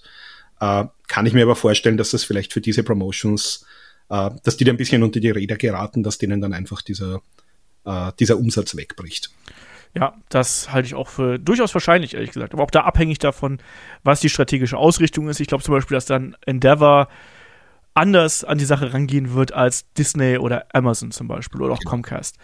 Ähm, das ist alles super schwer abzuschätzen. Also was äh, man, glaube ich, hier festhalten kann, ist, dass sich WWE verändern wird, auch im Zuge äh, der Übernahme, die dann höchstwahrscheinlich stattfinden wird, bis hin zu einer Privatisierung. Das ist natürlich auch mal ein ganz interessanter Aspekt hier. Wir haben ja oft davon gesprochen, dass gerade der Fakt, dass eben WWE ein Aktienunternehmen äh, ist, ähm, dass das auch in gewisser Art und Weise schwierig sein könnte. Also könnte vielleicht eine Privatisierung äh, weg von der Börse hin zu einem ne, Privatunternehmen quasi, einem normalen Unternehmen, könnte das nicht ein Vorteil sein für, äh, für WWE? Ja, also ich, ich kann mir vorstellen, dass das äh, in gewisser Weise, also gerade wenn die Saudis das irgendwie machen, äh, wird das wahrscheinlich in so eine Richtung gehen. Ähm, das war damals 2000 natürlich aus zwei Gründen äh, für Vince McMahon sehr vorteilhaft. Also einerseits hat es sehr viel Prestige gebracht. Also er wollte ja immer sozusagen ein, ein angesehener Geschäftsmann in der Gesellschaft sein äh, und nicht irgendwie so ein, ein schleimiger Wrestling-Promoter, sage ich mal unter Anführungszeichen. Und äh, dass er dann plötzlich Chef von einem börsennotierten Unternehmen war, das hat ihm natürlich schon in der Wirtschaftswelt sehr viele Türen geöffnet und, und sehr viel Prestige gebracht. Uh, und auf der anderen Seite hat es ihm natürlich auch zum Multimillionär und später Milliardär gemacht, uh, weil der natürlich uh, durch diese Aktienverkäufe sehr, sehr viel Geld reingekommen ist, vor allem im Laufe der Jahre dann. Ähm, wie wir jetzt gesehen haben, hat mir aber natürlich auch sehr viel Ärger eingebracht. Also wenn das jetzt nicht öffentlich wäre, dieses Unternehmen, äh, ja, dann hätte man vielleicht irgendwo mal ich weiß gar nicht, ob wir es außerhalb der Wrestling-Bubble in den Medien gelesen hätten. Man hätte es leicht äh, unter, ja, unter Teppich kehren können, willst du sagen. Genau, dann hätte es geheißen, ja gut, der Chef von WWE äh, ist irgendwo rausgekommen, der, der hat irgendwo Schweigegeld äh, an eine, eine Ex-Geliebte bezahlt. Dann haben wir gesagt, naja, Wrestling, was, was erwartet ihr denn?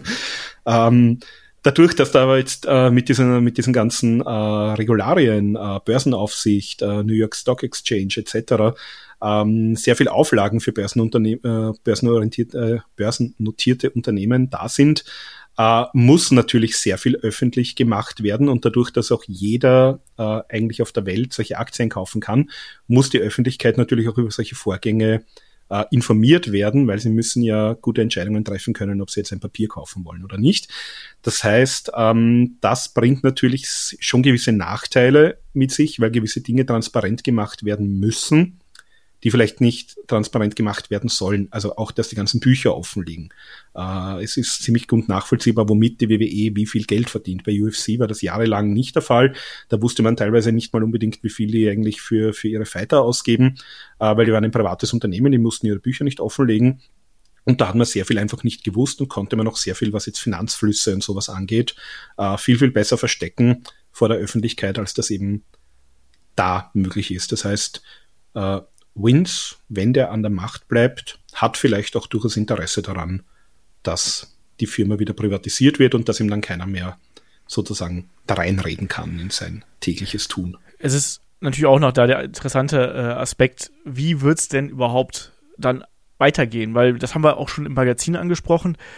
Du kannst ja nicht einfach sagen, so wir kaufen, wir kaufen das Unternehmen und wir, wir entlassen einfach alle, weil äh, also alle, die, die quasi nicht Talent sind. Weil natürlich eine, eine Wrestling-Promotion ist ganz anders zu führen als, keine Ahnung, eine, eine Filmproduktionsfirma oder selbst als eine MMA-Veranstaltungsfirma.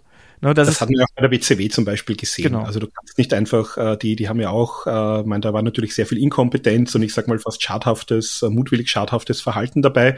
Ähm, aber du konntest halt auch nicht sozusagen an die Spitze da einfach irgendeinen Medienmanager von äh, damals Turner hinsetzen, also äh, Warner Media Turner, und äh, einfach sagen, ja, für mal eine Wrestling-Liga. Also das ist ein, ein ganz spezifisches Business.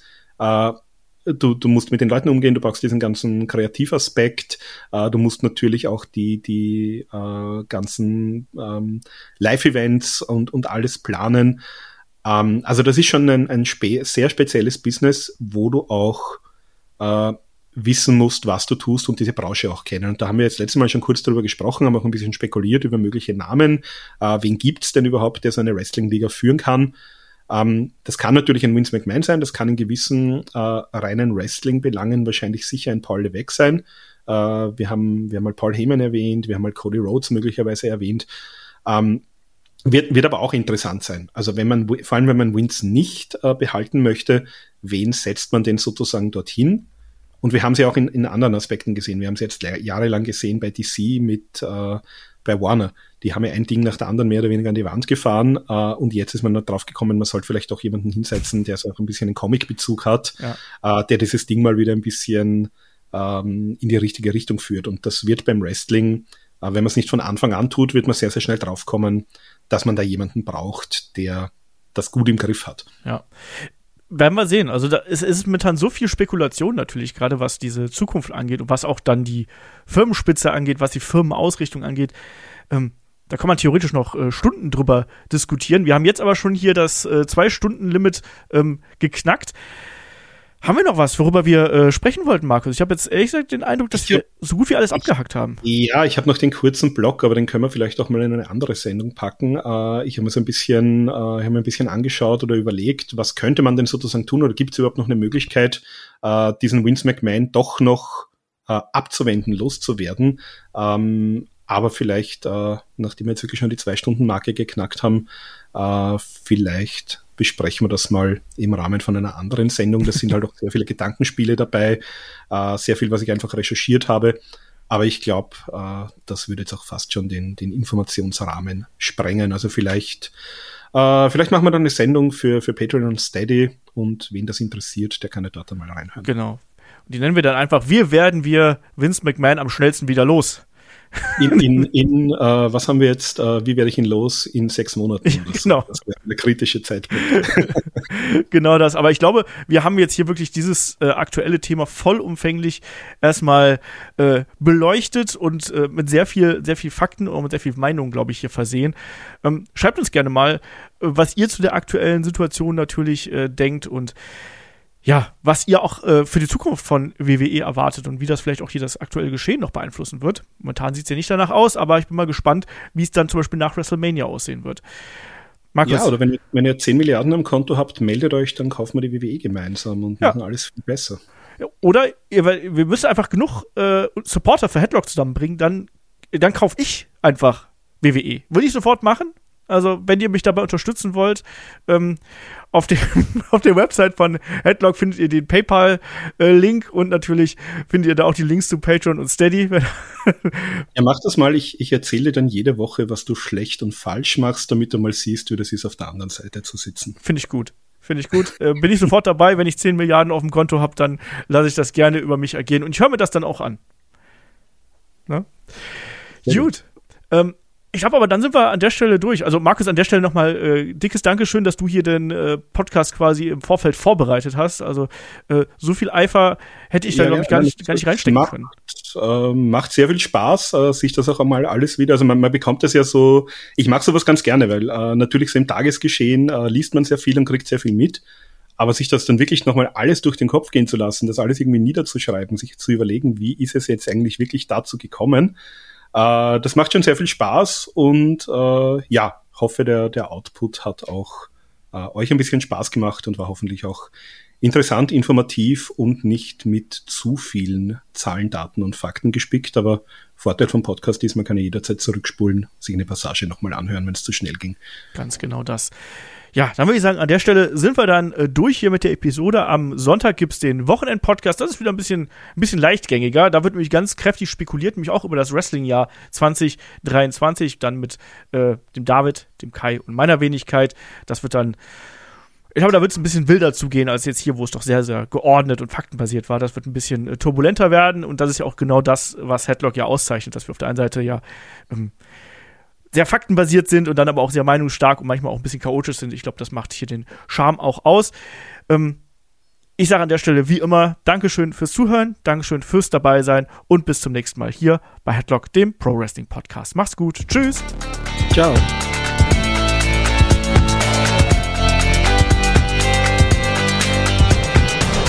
Headlock, der Pro Wrestling Podcast.